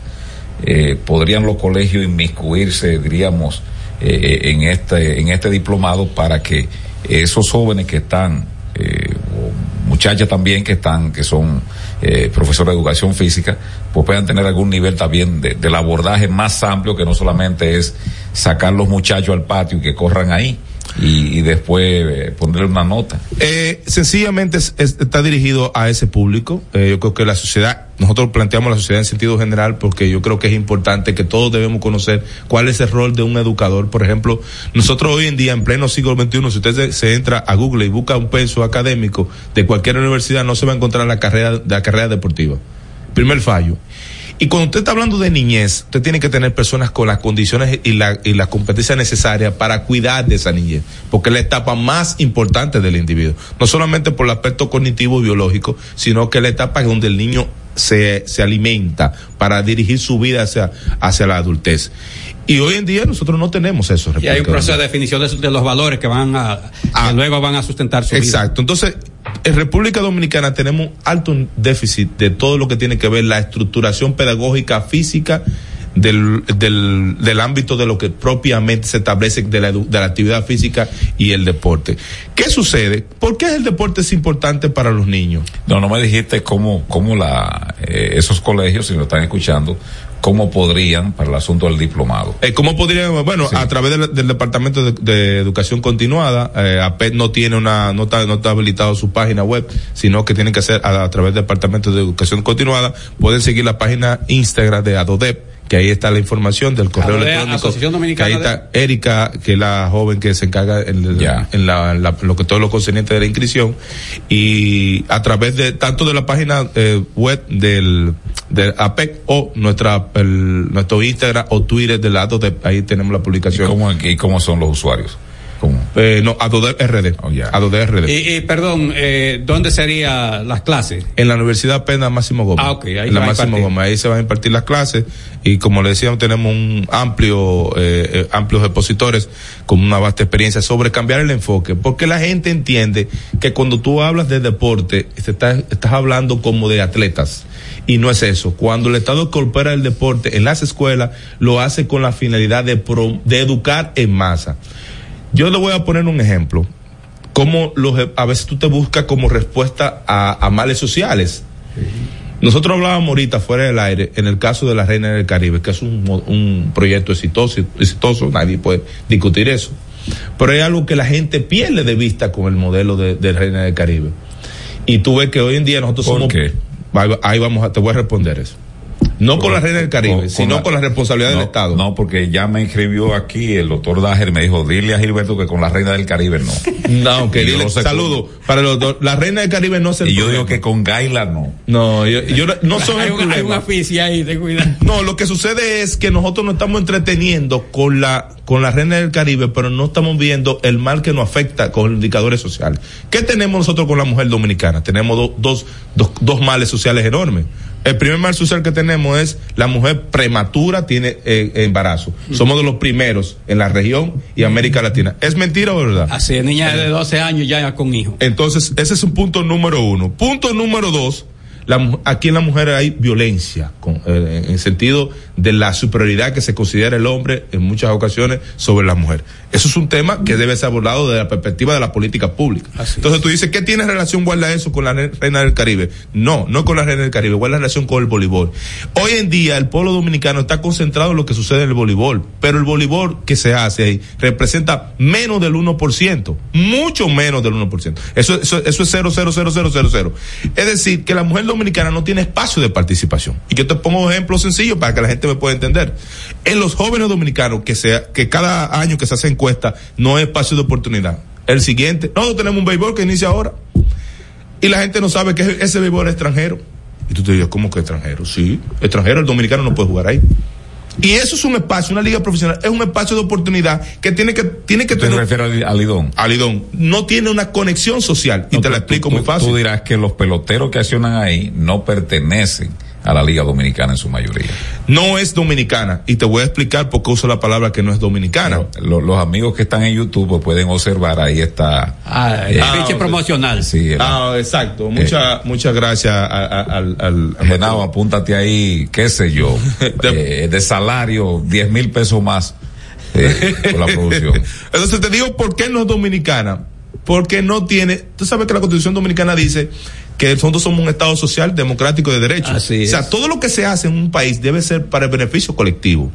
Cuando tú te instalas, tú, tú ves el Lidón, que es una liga que a nosotros nos apasiona, pero el joven dominicano en la década de los 80, perdón, la década de los 80 no, en la década, sí, 80, 70, 60, eh, jugaba la liga sin tener que pasar por, por una por un equipo de grandes ligas. Hoy si tú no pasas por un equipo de grandes ligas, tú no puedes jugar en tu, en tu propio país. Eso es lo más zurdo que puede ser. Entonces No, tú dices, pero, pues, sí puede jugar.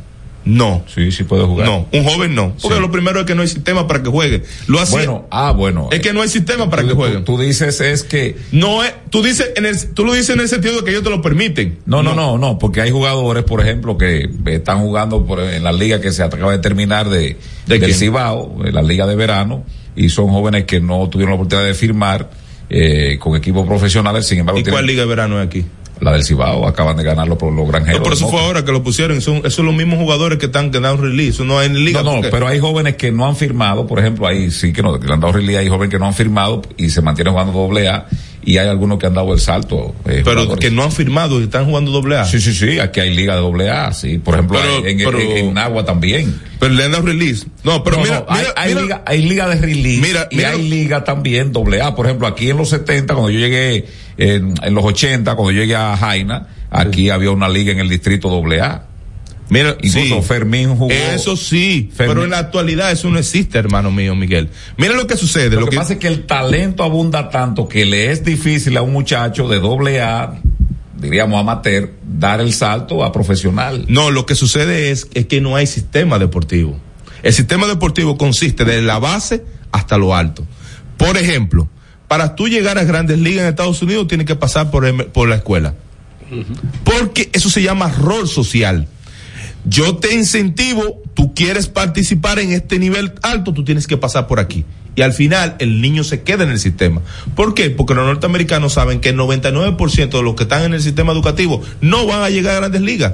Ellos lo saben. Ahora, como es un recurso para el Estado, para utilizarlo como una manera de motivar, lo que hace es que conecta la educación con el deporte y se convierte en un, ap- en un aspecto que se llama socialmente hablando. Pero ¿por qué es, es eso, Miguel? Nosotros estamos pensando que eso puede ser un pelotero. Pero no solamente eso, es que cuando tú conectas una liga profesional con tu sistema educativo, tú le abres un abanico de oportunidades. No solamente tú puedes llegar como, como pelotero, tú puedes llegar como entrenador, tú puedes llegar como masajista, eh, eh, profesionalmente hablando, tú puedes llegar como técnico, como, como coordinador de video. O sea, una serie de atributos que tú puedes conseguir o de oportunidades que tú puedes conseguir si se conecta al sistema. Hoy en día en República Dominicana tenemos una liga de béisbol paralela a la sociedad dominicana. Los jóvenes no pueden soñar a menos que no pasen por un, por un, por un equipo de grande liga, porque no hay sistema formativo en las etapas iniciales, medias y altas. No lo existe. Por lo tanto, no es una culpa tampoco del IDON. Es una realidad del sistema que no tiene interconector con que ayude a eso. Entonces, eso al final, lo que yo quiero significar a los que ellos que no están escuchando y no están viendo a través del video es lo siguiente. Eso al, al final tiene un impacto social, que es lo que tú ves en los números República Dominicana, que los, los indicadores cada día no afectan. Y tú ves la sociedad dominicana como los jóvenes no tienen espacio de oportunidades, porque eso es lo que se llama políticas públicas. Todos esos temas se van a discutir en el diplomado. Así es. Todos esos temas están discutiendo en el diplomado. Y la gente Aunque yo no doy clase, Abelino, pero yo fácilmente voy a inscribir. Eh, la chica que tú tienes ahí da el costo de... de- Sí, todo, todo el costo. El, ¿Y qué, qué tan, eh, qué tan asequible está ahí? No, no, no está No conozco, no conozco la parte de, o sea, nosotros no nos incluimos mucho en la parte administrativa por el asunto del acuerdo que tenemos, solamente Pero que se, comuniquen, que se comuniquen, ahí está el, correo. Eh, dice, eh, a ver si, a ver la vista mía está buena, Belino dice. M, M, M, e, M Enma, Enma. Que, eh, sí, em, Elma Martínez. Enma Martínez, arroba adm.unapet.edu 2.2. Eso está más largo. Eh, entonces arranca en la fecha del inicio, es el jueves 9 de noviembre hasta el jueves 7 de diciembre. Así es, así es. Así gracias, Miguel. Bueno, Gilberto, este, vamos a reiterarlo y si de cuando en cuando, cuando se esté acercando, pues tú me das una un toquecito, ¿no? Entonces, para recordarlo. Eso como por tercera o por primera. Eh, bueno. Tiene que a mi- tiene que ir a mi programa también. El toque de bullo.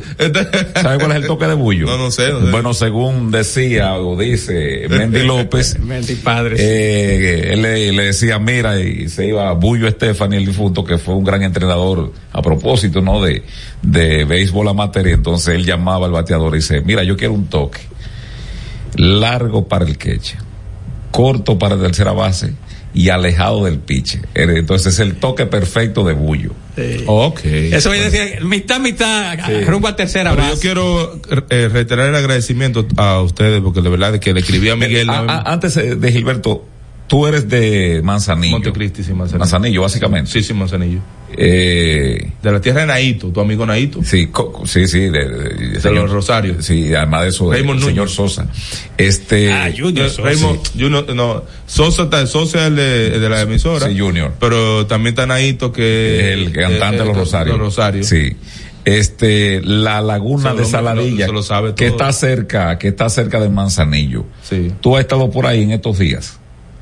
En verdad no. No. No, no he estado por ahí. Eh, ¿Por qué? ¿A qué te refieres? No, no, no, por, por los asuntos mismos de, del desvío, el trabajo. Va a dejar seca. eh, de- del muro, del muro no, de lo que tiene que ver con La- toda esta la- conflictividad la- que la- hay. la- la malla. Sí, sí. no, sobre todo el desvío del río. Ah, Eh, no, porque recuérdate que la Laguna Saladillo no es, no es, eh, no tiene nada que ver con, con el río Masacre. Sí, se alimenta. Pero, pero el que, el que tiene que ver con la desbocadura es nosotros el río Masacre que, que cortenda allá en Manzanillo, Sí. que está la pirámide número uno. Pero, pero Eh, lo que tiene que ver también, la laguna de Saladillo se alimenta en agua subterránea de, de- del, Ah, del masacre. bueno, tú ese dato yo no lo sabía. Sí. Me, me- entero de eso. Sí. Pero yo, de- de- Si desde, no el llega- punto, desde el punto de vista visual, Porque es que sabía- ninguna, ninguna laguna se mantiene eh, con, con afluente propio, sino Eh, tiene que haber un río grande. Sí, porque hay una, hay una serie de manglares Sí, en esa sí. zona completa. Eso, eso yo lo Y sé. absorbe. O sea, eso yo lo, esa parte No, por lo eso te sé. preguntaba, como tú eres de por ahí, a ver qué tal, porque uno Pero tiene... subterráneo, pero el hombre estudia. No, no, no, no, Lo, eh. que yo, lo que yo no sé, yo lo digo en el aire. Bueno, pues agradecemos a Gilberto Soriano, ya ustedes saben, están invitados para este diplomado muy importante. Él tiene una visión que yo creo, yo creo en gran medida que que debe ser, este, hay algunas cosas que se pueden discutir, porque a mí me gusta el debate. No, eso es así, eso es así, Y, Miguel. pero eh, en grado sumo, diríamos, abarcando, This sound is processed by Stereo Tool. bastante Go amplio. to stereotool.com. la visión en gran medida del Estado Dominicano para comprender el deporte como un ente de, digamos, de desarrollo no solamente humano, también de esparcimiento, porque muchas veces se prioriza la parte del esparcimiento más que la propia, eh, diríamos, eh, Tú sabes, tú sabes que, Miguel, el problema es que el- nosotros estamos una, en- hay una relación en todo con lo que sucede en el mundo, nada es fortuito. Nosotros estamos viviendo una etapa de la economía de mercado, Sí. la globalización. Y nosotros nos han convertido, y en nuestro país ha sucedido por un país, porque somos un país subdesarrollado, en ser consumidor del deporte. No entes activos del deporte. Y cuando nosotros decimos eso es, es que el deporte pues, produce hábitos saludables de vida. Cuando tú lo concesionas desde el punto de vista de desarrollo humano, que eso es lo que nos está pasando. Todo eso usted puede informarse en este diplomado, ya están las coordenadas en el canal de YouTube, pero en todo caso, en, en todo caso, pues a, a, a Dodet. A Dodet. A Dodet, ahí ustedes tienen más informaciones. Estás escuchando El Imperio de la Tarde por la Roca 91.7. con el City Tour de la Gran Manzana, a la izquierda los mejores pasteles en hoja de los Heights. A nuestra derecha venden un sancochito calientico como la isla Very Good. Y al frente, el banco que llegó a los países para estar más cerca de los suyos. Porque donde haya un dominicano, ahí van a estar con él. Único banco dominicano en Nueva York. Ban Reservas, el banco de todos los dominicanos. Este es El Imperio de la Tarde por la Roca 917.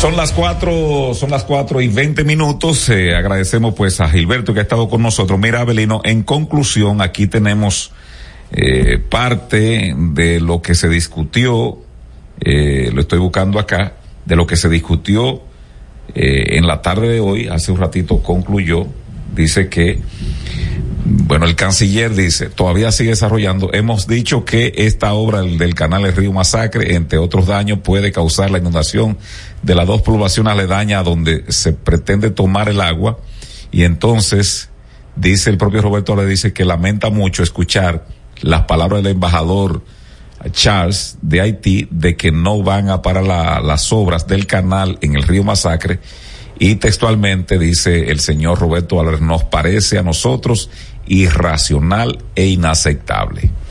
Bueno, yo eh, justamente había coordinado con Miguel fuera del aire que quería puntualizar algunos elementos más sobre esto. Entonces, como información, Averino, la OEA dice que la Secretaría de la OEA dice que está dispuesta a enviar una misión técnica junto tanto a lo que se refiere a recursos hídricos como en temas legales para visitar el lugar, la zona del río Masacre y hacer un informe al respecto.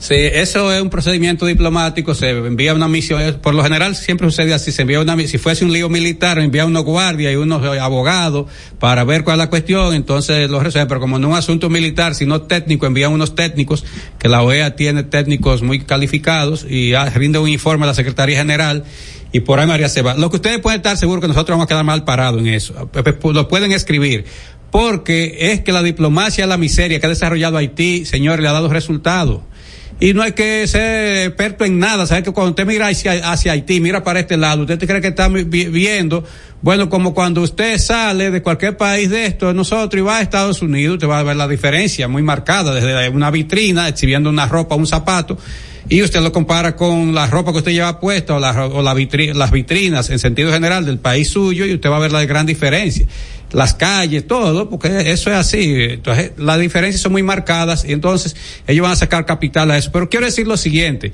Yo creo que el presidente de la República y el partido de gobierno deben de tener cuidado y dejar de eh, ese mensaje de, de, de, de, utilizar esto con fines de, buscar votos. Yo sé, porque dirán, bueno, no, no, es que esto es un tema de nación. Y lo que tenemos que hacer es, yo, yo era partidario de que el presidente Abinader se reuniera con el expresidente Hipólito Mejía, que por cierto es su partido, con el expresidente Danilo Medina, con el expresidente Leonel Fernández, si hubiera estado vivo el doctor Balaguer, con el expresidente Balaguer también, para aprovechar la experiencia y un poco la, la experiencia de ellos tres en correlación al tema haitiano, porque los tres tuvieron que manejar su crisis con Haití, porque eso ha sido permanente. Y otra cuestión, que dijera con toda humildad, ¿qué usted, qué podemos aportar? O sea, la experiencia de ustedes más, la, más, eh, ahora que estoy al frente del Estado Dominicano. Porque, señores, eh, eso hace falta. Y cuando los, los, eh, los miembros o militantes de cualquier partido vieran que están su líder y ahí va a decir, bueno, pues tenemos que estar en esta causa. Pero no darle un, un matiz de buscar votos con eso, porque no, no le aporta nada. Entonces yo creo finalmente, finalmente, que ya el país tendrá ahora que esperar que vaya esa comisión, eh, que va a estar integrada por juristas y técnicos, y luego rinda su informe, pero yo sé lo que tengo poca fe en que esa, ese, esos resultados, esas conclusiones o recomendaciones que siempre tienen las comisiones, nos favorezca a nosotros como nación. Eso va Bueno, terminar asunto- favoreciendo a Haití. Vamos a ver, vamos a esperar, hay que esperar, independientemente de las aprensiones que podamos tener. Bueno, en el PLD las cosas siguen de mal en peor. Y realmente, este, yo, yo sí entendía como que el partido, y fue de las proyecciones que yo hice a Belino, modestia aparte, yo dije que en el momento, por ahí por junio, mayo, me parece, del año pasado, que el PLD hizo una reunión del comité político y que eh, iba a buscar su candidato bien temprano, bajo la premisa, decía el señor Charlie Mariotti, lo recuerdo como ahora, bueno, es que el PRM tiene su candidato en la persona del presidente, y es que la Fuerza del Pueblo tiene su candidato desde que se fundó en la persona del presidente Fernández. Al PLD le falta su candidato. De ese es el argumento. Y entonces, porque se estaba haciendo fuera de plazo. Pero en ese momento lo que, y yo hice la valoración en el sentido de que era una jugada, si se quiere, eh, diríamos arriesgada por dos razones, porque estaban escogiendo un candidato que se, que se iba a exponer mucho en el sentido de que iba una competencia interna que iba a ir desde abril hasta octubre del año 2022 y que eso, esa sobreexposición y además de eso, el costo que eso representaba, no era fácil asumirlo cualquier candidato. Y se seca. Pero yo decía que era, que era una jugada, era una jugada muy, muy acertada desde el punto de vista de que eso ponía en movimiento al PLD y aquella sangría que había de gente que Leonel juramentaba toda la semana una gran cantidad de dirigentes, pues eso iba a frenar y ciertamente frenó. Y para esos fines sí surtió el efecto. Y como, aunque ellos exageraron la cantidad de gente que votó, pero quedó bien. Claro, el, diríamos, el disgusto de doña Margarita Cedeño, que dijo, coño, me mandaron a un... No, no, no, no dijo esa palabra. ¿Cómo así que dijo? No, ¿Cómo ella, ella dijo algo, pero no dijo esa, ¿no? ¿Eh? ¿Cómo que ella dijo? no, eh, no, se, no, cogió su pique, pero no dijo esa palabra, ella ella dijo, me mandaron a un tercer lugar y se reunieron, a ver, la visitó Domínguez Brito también, como que, pero también aceptó que perdió. Y bueno, diríamos que los primeros 15 días fueron importantes después de eso, porque uno sintió como que se encarrilaba. Vinieron unos traspiés. El de Valentín fue el más importante. Valentín le dio una estocada, yo El diría. 8 de noviembre del año pasado. Pero ya venía la desafección de algunos dirigentes que incluso de, de- de tu propio grupo, como es el, el, el diputado Khalil eh, Michel Jacín, qué sé yo. El, De ese eh, Michel, el de Santiago. Michel de Santiago, que era. sí. Un abelista. Y entonces comienzan las deserciones, diputados, altos dirigentes, eh, y uno no sentía como que Abel hacía un esfuerzo para aglutinar a su alrededor esas capacidades. Al revés, como tú usando la, metáfora, te llegó un barejón y le partó. Sí, increíblemente. Y to- ya, yo no voy a contar la historia amplia porque la conocemos y es muy reciente. La cuestión es que hace poco, después que el presidente Medina eh, recuperó o se restableció de su salud, hizo una asamblea en Santiago. Y yo no sé, porque a mí me dijo un, un ex colaborador del presidente Medina que hay dos Danilo Medina. Y en el que hay que creer es en el que no lee. A ver. ¿Qué es esto? No, yo no. No, no, no. A ver, él me dice, él está discursiando, él está participando en una reunión. Si él está leyendo, ese no es él. Ahora, si el que está hablando no tiene un documento y está, como dicen ahora, él está hilvanando las ideas o está improvisando, entonces ese es el Danilo Medina. Recuerden ustedes que en una reunión también sin papel cerrado dijo, aquí hay un problema serio porque del 33% de los PLDistas dice que van a votar por Leonel, que creen que, que Leonel Fernández está aquí en el partido y que ese es su líder. Ese, eso, lo dijo, eso lo dijo sin papeles de la, sin, la lo dijo sin papeles y sin teléfono, porque eso fue alguien que se llevó un celular en las medias y se puso a grabar, porque hay malvado, Abelino. A ti no te ha quitado eh, eh, teléfono en reuniones. Uh, Entonces, hay a los tigres que se llevan dos celulares, porque aquí todo, hasta, hasta los plataneros tienen dos celulares. Uno que es normal y uno que le esconden a la esposa. Sí. Bien, ese lo dan por fuera. Los plátanos que ellos fían, algunas damas, entonces se lo dejan en la platanera. Yo, conozco, nada, muerto la risa. Yo conozco la sociología. Entonces, ahí dijo Danilo que bueno, que el 33%, bueno, va a Santiago increíblemente. Y dice en una reunión que hay gente que se le acerca, dirigente, que no se siente cómodo porque el candidato Abel Martínez no le toma el teléfono, no se reúne, eh, no le atiende la necesidad que iban a plantearle, entonces que eso era un problema. Entonces salió con aquella frase lapidaria para mí, que le dijo, ustedes creen en Dios y ustedes lo han visto, crean en Abel.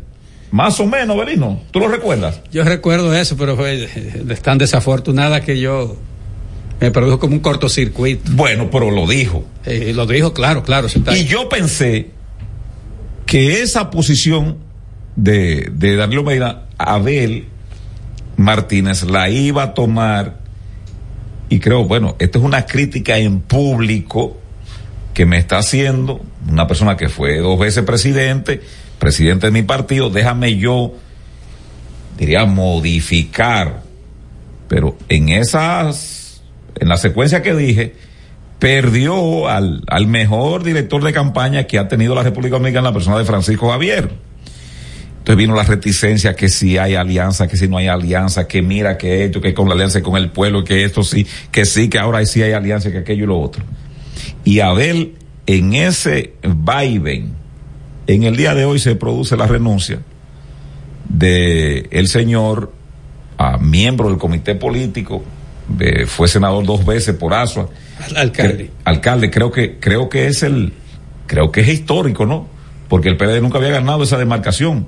¿O sí, Abelino? La ganó en el 90. No, no, no, no. No, no, no. no. Esa es la Guardia Imperial de Peña Gómez. Sí, sí, exacto. Sí, sí, la Guardia Imperial de Peña Gómez. en, el no, en, el 90 Peña ganó hasta la senaduría. Sí. Adriano Parra. O sea, él se impuso en el año 2010 y estuvo hasta el 20. Él fue barrido por la ola. Y, y él le expresó a alguien que él no quería ser candidato porque candidato había sido, él lo quería ser alcalde. Y dice él que había empujado un poco la carreta con Abel Martínez porque él entendía que había mayor flexibilidad de una posible alianza de cara al futuro. Pero Abel le ha salido, según decía esa persona, no me lo dijo a mí, a mí sí me dijo un dirigente importante del PLD, me dijo a mí que él pensaba que Abel Martínez era menos tosudo, que sabía que era tosudo, pero que él pensaba que era menos tosudo de lo que ha hecho. La cuestión es que hoy se fue el señor Hidalgo, ex Rafael Hidalgo, Rafael. Hidalgo, y entonces con una carta bien cimentada, Belino. Con una carta bien cimentada. Está mal parado, Abel. Y el PLD en este momento, el PLD en este momento, es un miembro del comité político que se va. Si hubiese una perspectiva mínima de ganancia de causa de parte de esos dirigentes que están en gran medida agachándose y otros que están partiendo, independientemente de que se diga de que el señor Hidalgo se va con Julio César Valentín, pero él se va porque no hay más nada. Es decir, ¿en qué sentido? Se va con Valentín porque en la propia fuerza del pueblo no lo van a aceptar si hay un proceso de negociación. Se va con Valentín. Aunque está reservada, podrían dársela y él tiene, me dicen que tiene buenos números en Asua. Este, se pasó 10 años ahí en esa poltrona y algo dejó. Y si lo eligieron fue por algo en el 16. Ahora bien, si yo fuese Abel Martínez, yo hiciera este fin de semana, no sé si se puede suspender las actividades que tiene, pero él debería hacer una introspección, a ver qué es lo que pasa de esta salida de dirigentes importantes de su partido. No, y en este momento. Eh, hay, Sigue, síguelo, síguelo. eh, hay que decir que en este momento. Y tú vuelves con el tema. Eh, Vete genado y ah, tú vuelves con el tema. Estás escuchando El Imperio de la Tarde por la Roca 91.7. Y siguiendo con el City Tour de la Gran Manzana, a la izquierda los mejores pasteles en hoja de los Heights. A nuestra derecha venden un sancochito calientico como la isla Very Good. Y al frente, el banco que llegó a los países para estar más cerca de los suyos. Porque donde haya un dominicano, ahí van a estar con él. Único banco dominicano en Nueva York. Ban Reservas, el banco de todos los dominicanos. El Imperio de la Tarde, el programa radial que te informa de verdad. El Imperio de la Tarde, un equipo de periodistas y corresponsales sin pelos en la lengua. Sintoniza de lunes a viernes de 3 a 5 de la tarde por La Roca 91.7 FM. Transmisión en vivo a través del portal digital www.pasoapaso.com.do. El Imperio de la Tarde, el Imperio de la Verdad. Cada historia tiene un principio, pero el de AES Dominicana se sigue escribiendo. Hoy celebran 25 años generando buenas energías en el país, creando soluciones inteligentes y sostenibles para proteger la naturaleza e impulsar la economía naranja a través del talento joven dominicano. Y aunque se sienten orgullosos del presente, les emociona el futuro que juntos vamos a generar. Continuemos escribiendo esta historia. AES Dominicana, acelerando el futuro de la energía juntos minutos.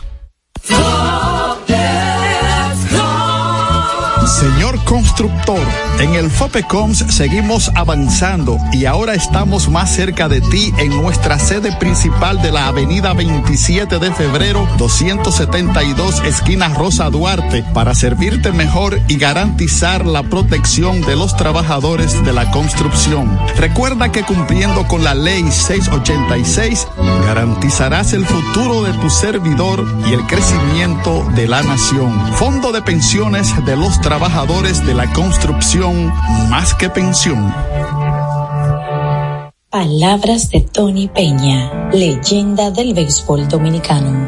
Papá Dios me dio un sueño y yo dije que nada iba a ser un obstáculo para yo llegar a realizar mi sueño. Era que yo quería ser un jugador de béisbol. Yo me tracé la, esa meta. Y si yo pude, siendo un campesino, ¿por qué ustedes no pueden? Sea usted el guía de su comunidad. De vuelta al barrio, un proyecto especial del Ministerio de Interior y Policía. En Racing tenemos la solución al problema del tren delantero de tu vehículo. Más de 30 años de experiencia nos hacen especialistas en tren delantero, amortiguadores, cremalleras, puntas de ejes y rodamientos. Visítanos en cualquiera de nuestras dos sucursales en Villajuana, calle Progreso con Arturo Logroño número 3, esquina Puente Hermanos Pinzón, y en la calle Manuel Ubaldo Gómez número 213. O llámanos al teléfono 809-814-6050. Ah, y no olvides seguirnos en nuestras redes sociales, arroba Jeffrey Racing. Jeffrey Racing, tu solución. ¿Colegio y recinto son lo mismo? Los colegios electorales son las mesas conformadas por las juntas electorales donde usted y yo vamos a ejercer el voto. Colegio y mesa son lo mismo, pero colegio y recinto no, porque en un mismo recinto pueden haber varias mesas. Para que tú me entiendas, el recinto es la casa y el colegio son las mesas dentro de la casa. Estamos conformando los colegios electorales y queremos que seas parte. Únete, hagamos historia, hagamos democracia. Este es El Imperio de la Tarde, por la Roca 917. En El Imperio de la Tarde, la cita con el periodista Nelson Encarnación. En un mundo de mentiras globales de todos los tamaños y todos los colores, la República Dominicana aporta su granito de arena y esto les corresponde a los partidos políticos y el tema de los padrones, que uno tiene tres millones y pico, otro dos millones y tanto, y aquel dos millones y pico, y el resto suman tres millones. Mentira total. Son números inventados para proyectar una fortaleza. Así, sumados todos, Semo, unos 12 millones. Qué cosa, ¿eh? Termina la cita. Estás escuchando El Imperio de la Tarde por la Roca 91.7. Son las 4.37 minutos, Abelino García en El Imperio. Bueno, solo puntualizar un asunto. Eh, quedan ya muy pocos, pocos meses para las elecciones municipales y un poquito más para las congresuales y presidenciales. Pero lo cierto es que eh, el Partido de la Liberación Dominicana, partido de gobierno durante 16 años corridos, pues va a tener que eh, resolver esa situación y no ha pasado todavía una, un, una etapa o, o, un momento que le puede ser medio difícil y es cuando ya se escojan definitivamente los candidatos a las distintas posiciones, porque siempre hay su disgusto. Lo mismo va a pasar, está pasando el PRM y vendrá la fuerza del pueblo, que la gente cree, cree que tiene los méritos suficientes, pero bueno, que los electores entienden que no, y votan por el otro, bien sea una encuesta o una, una primaria directa o una asamblea levantando las manos, en fin. Pero eso, y con relación al, al señor Rafael Hidalgo Fernández, el ex alcalde del municipio de Asua, eh, y que oficialmente anunció su salida del PLD. Eh, yo creo que para los, las aspiraciones de Valentín y para el propio PLD eh, representa un momento poco agradable porque eh, él fue de lo que se quedó, fue de lo que discutió mucho y eso. Y todo el mundo sabe que, que él estaba, venía peleando hacia adentro porque si era una alianza. En aquella reunión que Danilo ordenó que nadie saliera, que no terminara todo y que duró creo que unas nueve o doce horas hace un par de meses atrás, él fue lo que sostuvo, igual que Francisco Javier, igual que Carlos Amarante Baré, que debía darse una alianza. Y bueno, estuvo en ese proyecto, pero parece ser que entendió que eso debía haber avanzado más y se, se fue. Eh, bueno, no sé, porque ya, si Danilo no lo hace devolver, en tiempo atrás hubo uno que, que, escribió su carta ahí, después se devolvió y habló muchísimo, que ahora es, eh, ¿cómo se llama? El de Santiago, le gustan los gallos. Víctor Suárez. Ese, escribió y se devolvió después, Danilo lo hizo, y le dieron un, eh, una membresía en el comité político. Entonces, eso habrá que esperar, pero bueno, por, por lo menos en lo que la carta que él envió, el señor Rafael Hidalgo, salió muy molesto del PLD y no, acusó a acusó a Abel Martínez de, de una serie de ¿te la tiene ahí Genao? la puedes colgar la carta entonces, entre las cuestiones creo que dice que Abel es xenófobo, o sea, que odia lo, al extranjero y eso. No, no sé sí. si parece una exageración a mí. Eh, pero bueno, eh, porque lo que sí Abel es anti-haitiano, eh, se puede juntar con Vinicito en ese aspecto, pero pero él no creo que sea un xenófobo. La gente muchas veces usa las palabras y no, tiene, no sabe el valor social, el valor intrínseco de esa palabra. Así es que vámonos con los oyentes. Así es, 809-683-9999. Hay algunos que dicen que esa carta se le escribió Julio César Valentín. No creo. ¿Tú lo crees eso, Abelino? ¿Eh? ¿Di algo? Eh, Valentín. Sí, ¿tú crees que se le escribió? Yo creo que le escribió el gordo con un pique que hizo. Vámonos con los oyentes. 809-683-9999, la primera nota de voz de la tarde. En verdad que ustedes hay que dársela. Porque ustedes dos solitos ahí, a pecho abierto, manejar ese programa de casi dos horas, tocando distintos temas, hay que dársela. Miguelito, vengo a nivel de genética hoy. La composición genética del dominicano, indígena marihuanero Recuerde que ellos se dedicaban la tarde y la noche y parte del día a fumar marihuana, a comer cazabe y a parearse. Español, ladrón y violador. Recuerde que las cárceles, la reina se le entregó todo lo que habían preso ahí al señor Colón para que se hundieran a mitad del mar. Ellos no contaban que iban a descubrir a nadie. Y venimos con los morenos, los morenos africanos, que lo único que sabían hacer era coger golpes golpe y golpe, palo y piedra y toda la vaina. Y lo trajeron, esa, esa es la composición genética del dominicano. Entonces, no podemos esperar muchas cosas, ¿no? Salvo honrosas excepciones. Bien, muchas gracias. Vámonos con esta. Saludos buenas. Profundo. Buenas tardes. Saludos, buenas tardes. La rancha. Bien, la rancha, adelante. Ayer me tumbaron, ayer no me dejaron llamar allá, me tumbaban la llamada cada hora de que entraba allá. ¿Y que eso? Para reportarle la sintonía que la emisora se está oyendo nítido por aquí por la ciudad Juan Bosco. Ah, qué bien, Eh, qué que andamos por acá y esperamos pronto que esa gran alianza rescate RD se dé para que al cooperativista, al hermanísimo, le demos duro en Baní. Bien, muchas gracias. 809-683-9999 es la vía de comunicación de ustedes con nosotros en este su imperio. Vámonos con esta. Buenas tardes, buenas tardes, Imperio. Lo que dijo el joven ahorita, o el señor que estaba hablando de deporte, tiene un poco de razón. Para tú poder jugar en la Liga Dominicana, en la Lidón, tienes que haber llegado, creo que a clase A o doble A. Tú tienes que haberte formado en grande liga para permitirte jugar aquí, porque no son peloteros formados en el patio, no son del patio. Tienes que jugar, creo que clase A en Estados Unidos, tener dos años. Entonces, allá la liga te permite jugar aquí. Gracias. 809-683-9999 para comunicarse con nosotros en este su imperio de la tarde, en esta tarde del jueves, Abelino. Un breaking news dice que el ejército está listo esperando la decisión política para entrar de manera terrestre y situarse por varios meses en la franja de Gaza, según informaciones que están saliendo desde Israel. Hay lo que es un genocidio. Vámonos. Buenas tardes, canallas mahumosos, vulnerables y abatidos. Oigan, eh, entonces ahora fue que Luis Abinader mandó a que fueran a la OEA. Eh, eh, ahora lo último lo está haciendo, lo que había que hacer primero lo está haciendo de último. Y lo que había que hacer de último, el despliegue militar, lo hizo de primero. Pues está eh, con ese pantalleo y esa vaina de que buscando de que subir votos.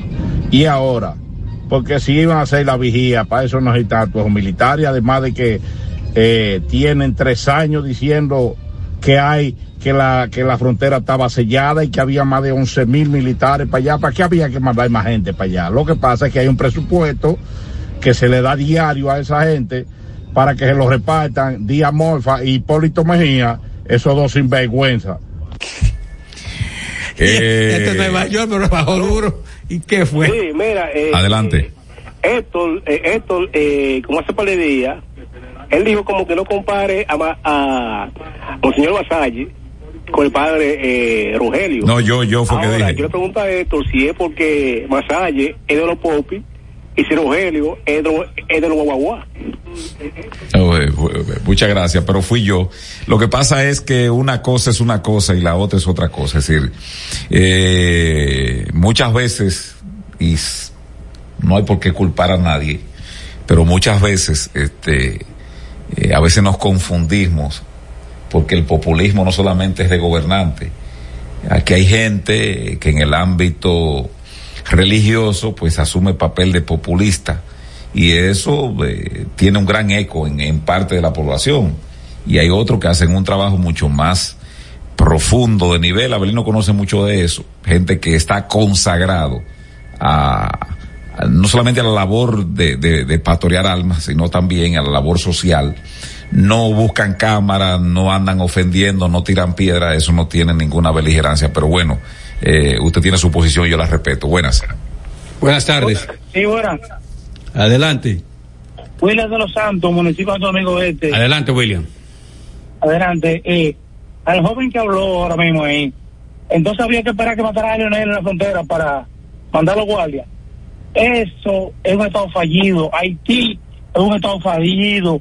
El dominicano tiene que tener más patriotismo. O, o, o, o, se hun- o- o que se hunda la isla.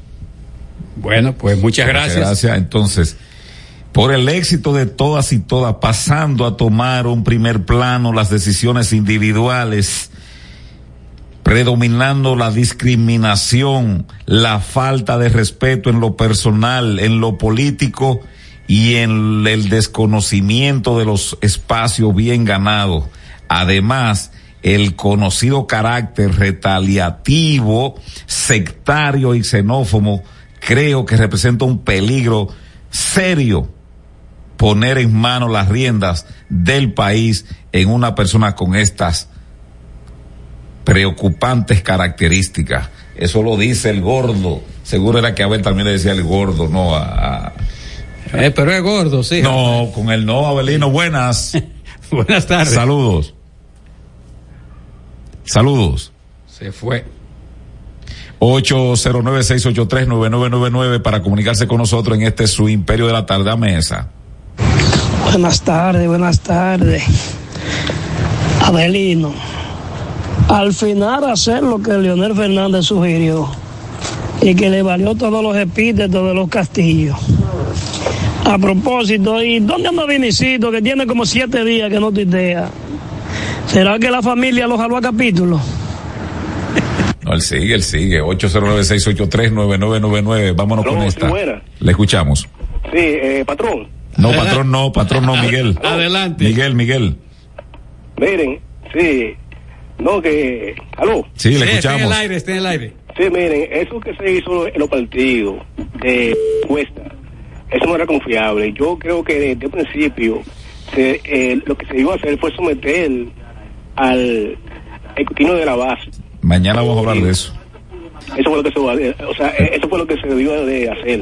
Bueno, pues muchas gracias. Se, se, quedó en el tintero de la producción, pero mañana vamos a hablar de eso, de, de, Eh. de la modalidad de encuesta para escoger a, a, Es un truco. a candidatos. Eh, ese es un grave problema que los partidos van a pagar con creces en el futuro inmediato. 809-683-9999 para comunicarse con nosotros. A ver, no se fueron los Dodgers ayer y se fue también Minnesota. Para el día de hoy, para el día de hoy. Se puede ir otro. ¿Eh? Sí, lo, lo, los Phillies se van a llevar los Bravos en el día de hoy. Es una sentencia, Belino. Los lo Bravos van a quedar, no van a ser muy bravos entonces. Buenas. Saludos. Buenas tardes. Adelante. Adelante. Eh, a Miguel y, y Adelino, una pregunta para los dos. ¿Ustedes No. creen que la soberanía está en peligro? No, nosotros preguntamos aquí, no, no hay ningún Bueno, problema. No hay ningún... La pregunta, la pregunta viene porque por ahí está di que caminando un pacto por la soberanía que hay que firmar. Yo no creo que la soberanía esté en peligro en ningún momento. No, la Por soberanía, hasta ahora, la, ¿no? la soberanía no, no, aquí, No, no, hay, hay- aquí no, hay, no hay problema. de. Además, en Haití no hay guardia. No hay que no hay problema de Por, soberanía. por cierto, eso sí, eh, eso sí, para que ustedes vean lo que es el patrioterismo. Hoy el gobierno de Haití o el presidente de Haití envió un comunicado a los medios. Yo lo escuché en una emisora aquí que no que leyeron el comunicado, sino como información, eh, invitando a, a jóvenes de más de 18 años a alistarse en la Fuerza Armada y le dice el salario ganarían, pero que tienen que saber hablar español. Eh, termina la- el llamado a los, a los interesados en ser parte de, de- de- la- de un futuro ejército. Eso es parte del patrioterismo, porque hay condiciones para abrir una academia militar. ¿Dónde lo van a llevar? Lo van a, van a alimentar a esos muchachos, porque mínimo un cadete tiene que estar cuatro años, y después de cuatro años viene una segunda promoción, tercera, y por ahí María se va. Pero, entonces, pero dice, tiene que saber hablar español. No, no se da cuenta que lo que quieren es fuñir la paciencia. 809-683-9999. Vámonos con esta nota de voz.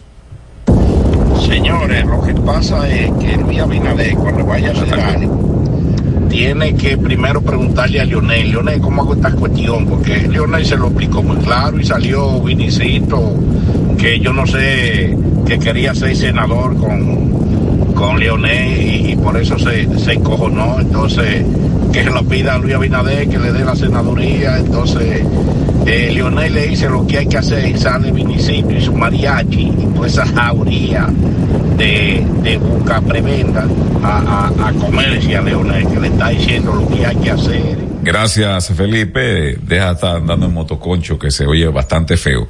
Miren, Abelino, para mañana está alertando la policía de Nueva York porque el fundador de Hamas, un nombre ahí cualquiera. Sarawiki, Sarawak. eh, Abahad, este, ha dicho que a todos los musulmanes eh, radicalizados, pues, que en el mundo entero, no sé por qué la fecha de mañana, mañana es viernes 13, pero no sé si esa...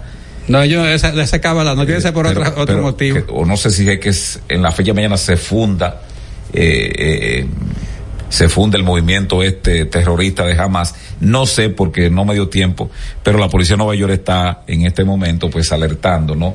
Para mañana, eh, en vista de que este señor ha llamado a que hagan atentados contra, este, diríamos, objetivos que entiendan de que son o simpatizan con la causa israelí. Vámonos con esta. Hola, buenas tardes, buenas tardes. Rafael Pujorder de Sánchez Isabelita. Bueno, señores, la verdad que Danilo Medina se ha convertido en un fucú muy grande. Y ese Foucault se lo ha tirado a Abel. Porque cada vez que un dirigente de eso se va, un cuadro de eso se va, que no tiene que ser para la fuerza del pueblo, se va para otro partido. Ya hay más problemas para la alianza PLD y Fuerza del Pueblo. Y ahí nada más hay un solo que va ganando, que es el presidente de turno. En eso ellos no se han puesto a pensar. Qué barbaridad. Lo sigo escuchando. Bien, muchas gracias, Rafael. Este ya son las cuatro. Queda una ahí. Dame la última, Genao. No sea tacaño. 809-683-9999.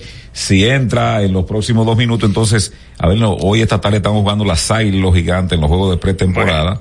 Este, ahí estaba jugando. ¿Tú sabes quién abrió? Las águilas es un grupo de viejitos ahí. ¿Sabes quién abrió lanzando por las águilas, Belino? ¿Quién? ¿El viejito de, de Cuba? No, Richardson Peña. Ah, Richardson Peña. Sí. Richardson. Richardson eh, inició y pichó. De la canela que ese muchacho. De, no, de Baibede. De Baibede. Eh, lanzó cuatro entradas. A, eh, a propósito, el candidato que ganó la, la, la, postulación para senador tiene 80 años de Valverde. ¿De quién?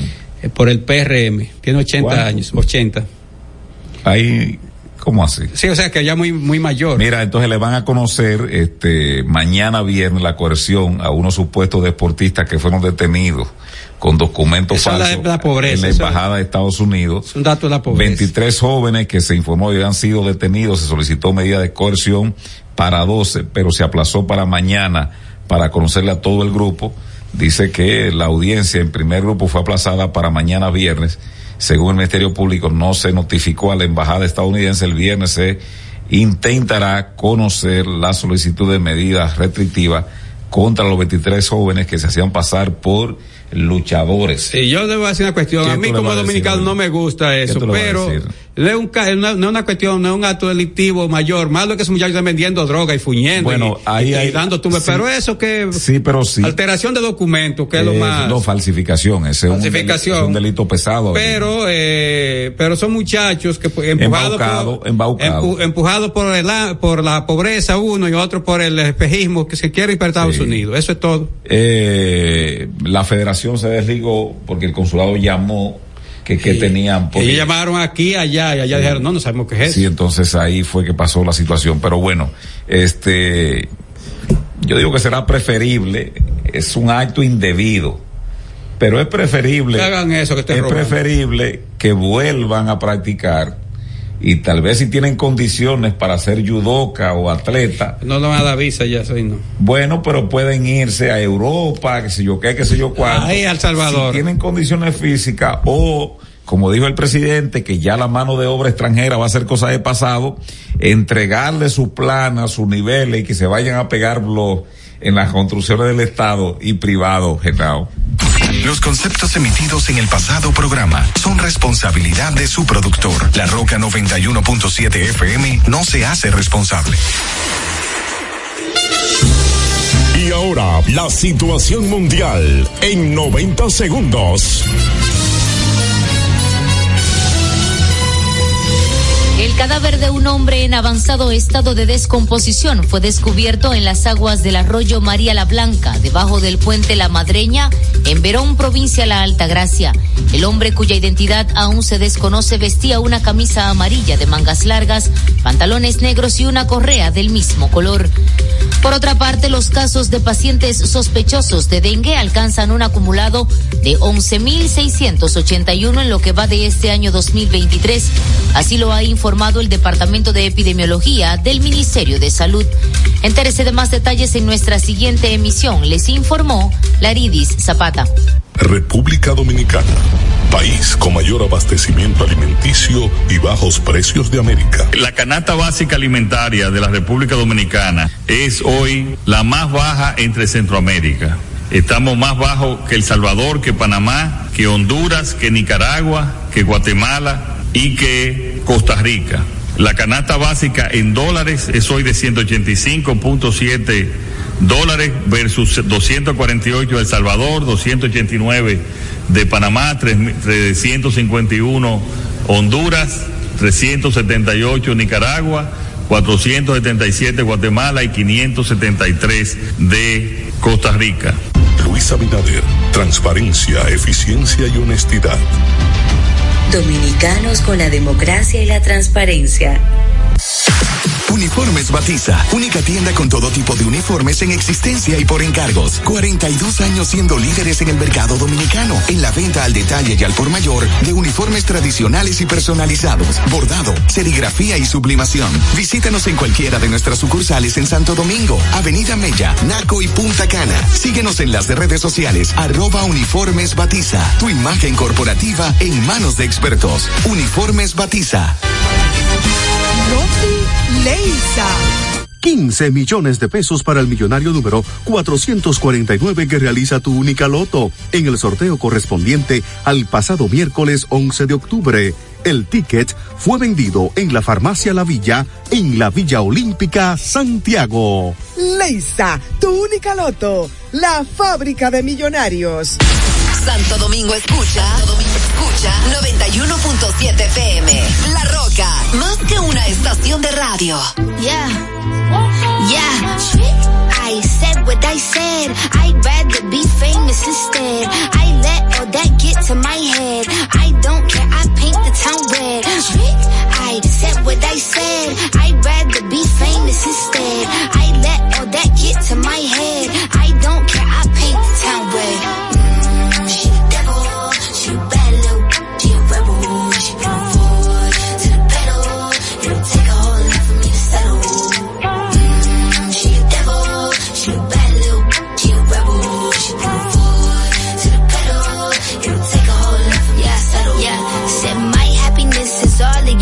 Misery. I put good all in my kidneys. This small gel don't come with no jealousy. My illness don't come with no remedy. I am so much fun without Hennessy. They just want my love and my energy. You can't talk no without penalties.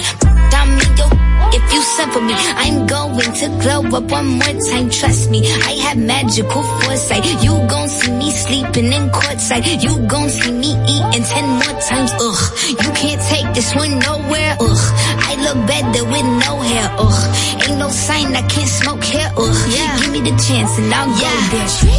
I said what I said. I'd rather be famous instead. I let all that get to my head. I don't care. I paint the town red. I said what I said. I'd rather be famous instead. I let all that get to my head. I don't care. I paint the town red.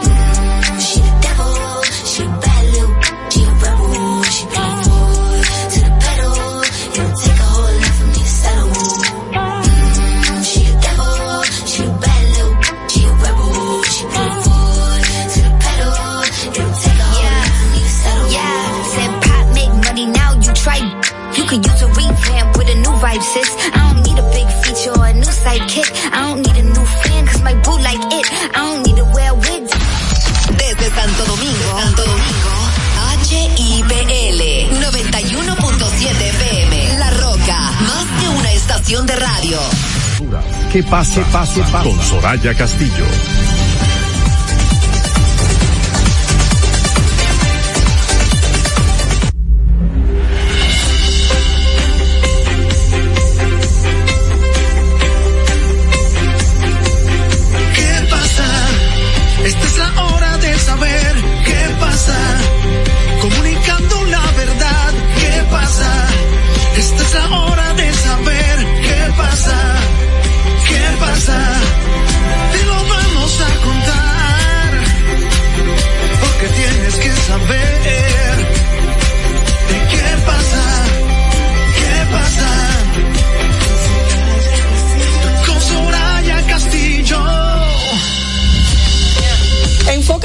Positivo, trata de buscar el lado bueno de las cosas, incluso en medio de situaciones desafiantes. Y así comenzamos este jueves 12 de octubre del año 2023. Yo soy Soraya Castillo, ¿qué pasa RD? Ya en el aire con todos ustedes a través de la Roca 91.7.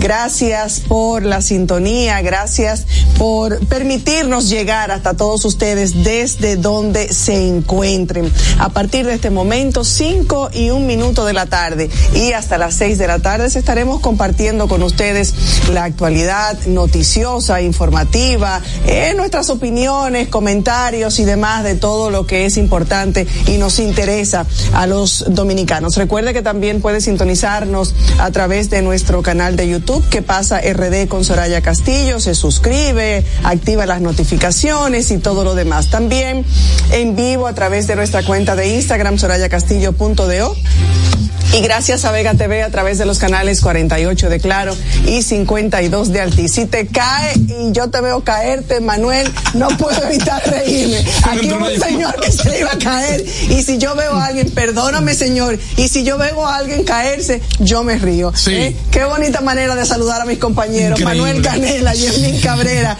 eh, don Marcos Vergés también está por aquí, Kirsis Kinsley comandando este, este barco como eh, directora de producción. Jóvenes, ¿cómo están? ¿Qué, tú- qué, qué es lo que te pasó? No, me entró una llamada, pero esto es para que ustedes vean a lo que estamos sometidos aquí. Miren cómo se van a burlar si uno tiene un accidente. No lo el evitar, aire. no lo puedo Nada, evitar, que nadie se caiga Esto es lo frente que a mí. tenemos, Esto es lo que hay. ¿Sí o no, don Marcos? No, sí, no, a quien llevo colgado, dije colgado, mí soy, soy del sur.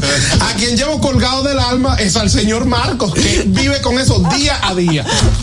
Él evita caerse, te lo aseguro. Qué duro. ¿Cómo están, jóvenes? Eh, muy contenta en el día de hoy. Bueno, ya hay mucho berrinche dentro del Partido Revolucionario Moderno. En el día de ayer un grupo de diputados decidió no asistir a una sesión porque fueron dejados fuera de la consulta que se hizo, que según Manuel no le parece el método idóneo para elegir los ¿Quién candidatos. fue que dijo que es el menos malo? Leí una información y ahora no recuerdo quién, quién fue que lo dijo, que este, esa manera de elegir a través de las encuestas es el menos malo.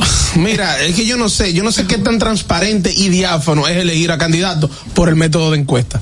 A mí yo me quedo, honestamente yo me quedo con la duda, sobre Pero todo por las encuestadoras o Mira, por los grupos que apoyan. no, Ahí está la por la- Porque hay una manera tal vez de... Y que también hay algo, señores. La, la no, y que la encuesta es una muestra del momento. Muchas veces estos candidatos no saben cuando se están realizando las encuestas. Y en una semana puede que tú hayas tuvi- tenido un desliz o que te enfermaste, no pudiste estar esta semana con la comunidad, tuviste una situación, bueno, y te fue mal en la encuesta. Entonces yo creo que tal vez es el realizando las encuestas. Y en una semana puede que tú hayas tuvi- tenido un desliz o que te enfermaste, no pudiste estar esta semana con la comunidad, tuviste una situación, bueno, y te fue mal en la encuesta. Entonces yo creo que tal vez tenido un desliz o que te enfermaste, no pudiste estar esta semana con la comunidad, tuviste una situación, bueno, y te fue mal en la encuesta. Entonces yo creo que tal vez esta semana con la comunidad tuviste una situación, bueno, y te fue mal en la encuesta. Entonces yo creo que tal vez, bueno, y te fue mal en la encuesta. Entonces yo creo que tal vez, entonces yo creo que tal vez más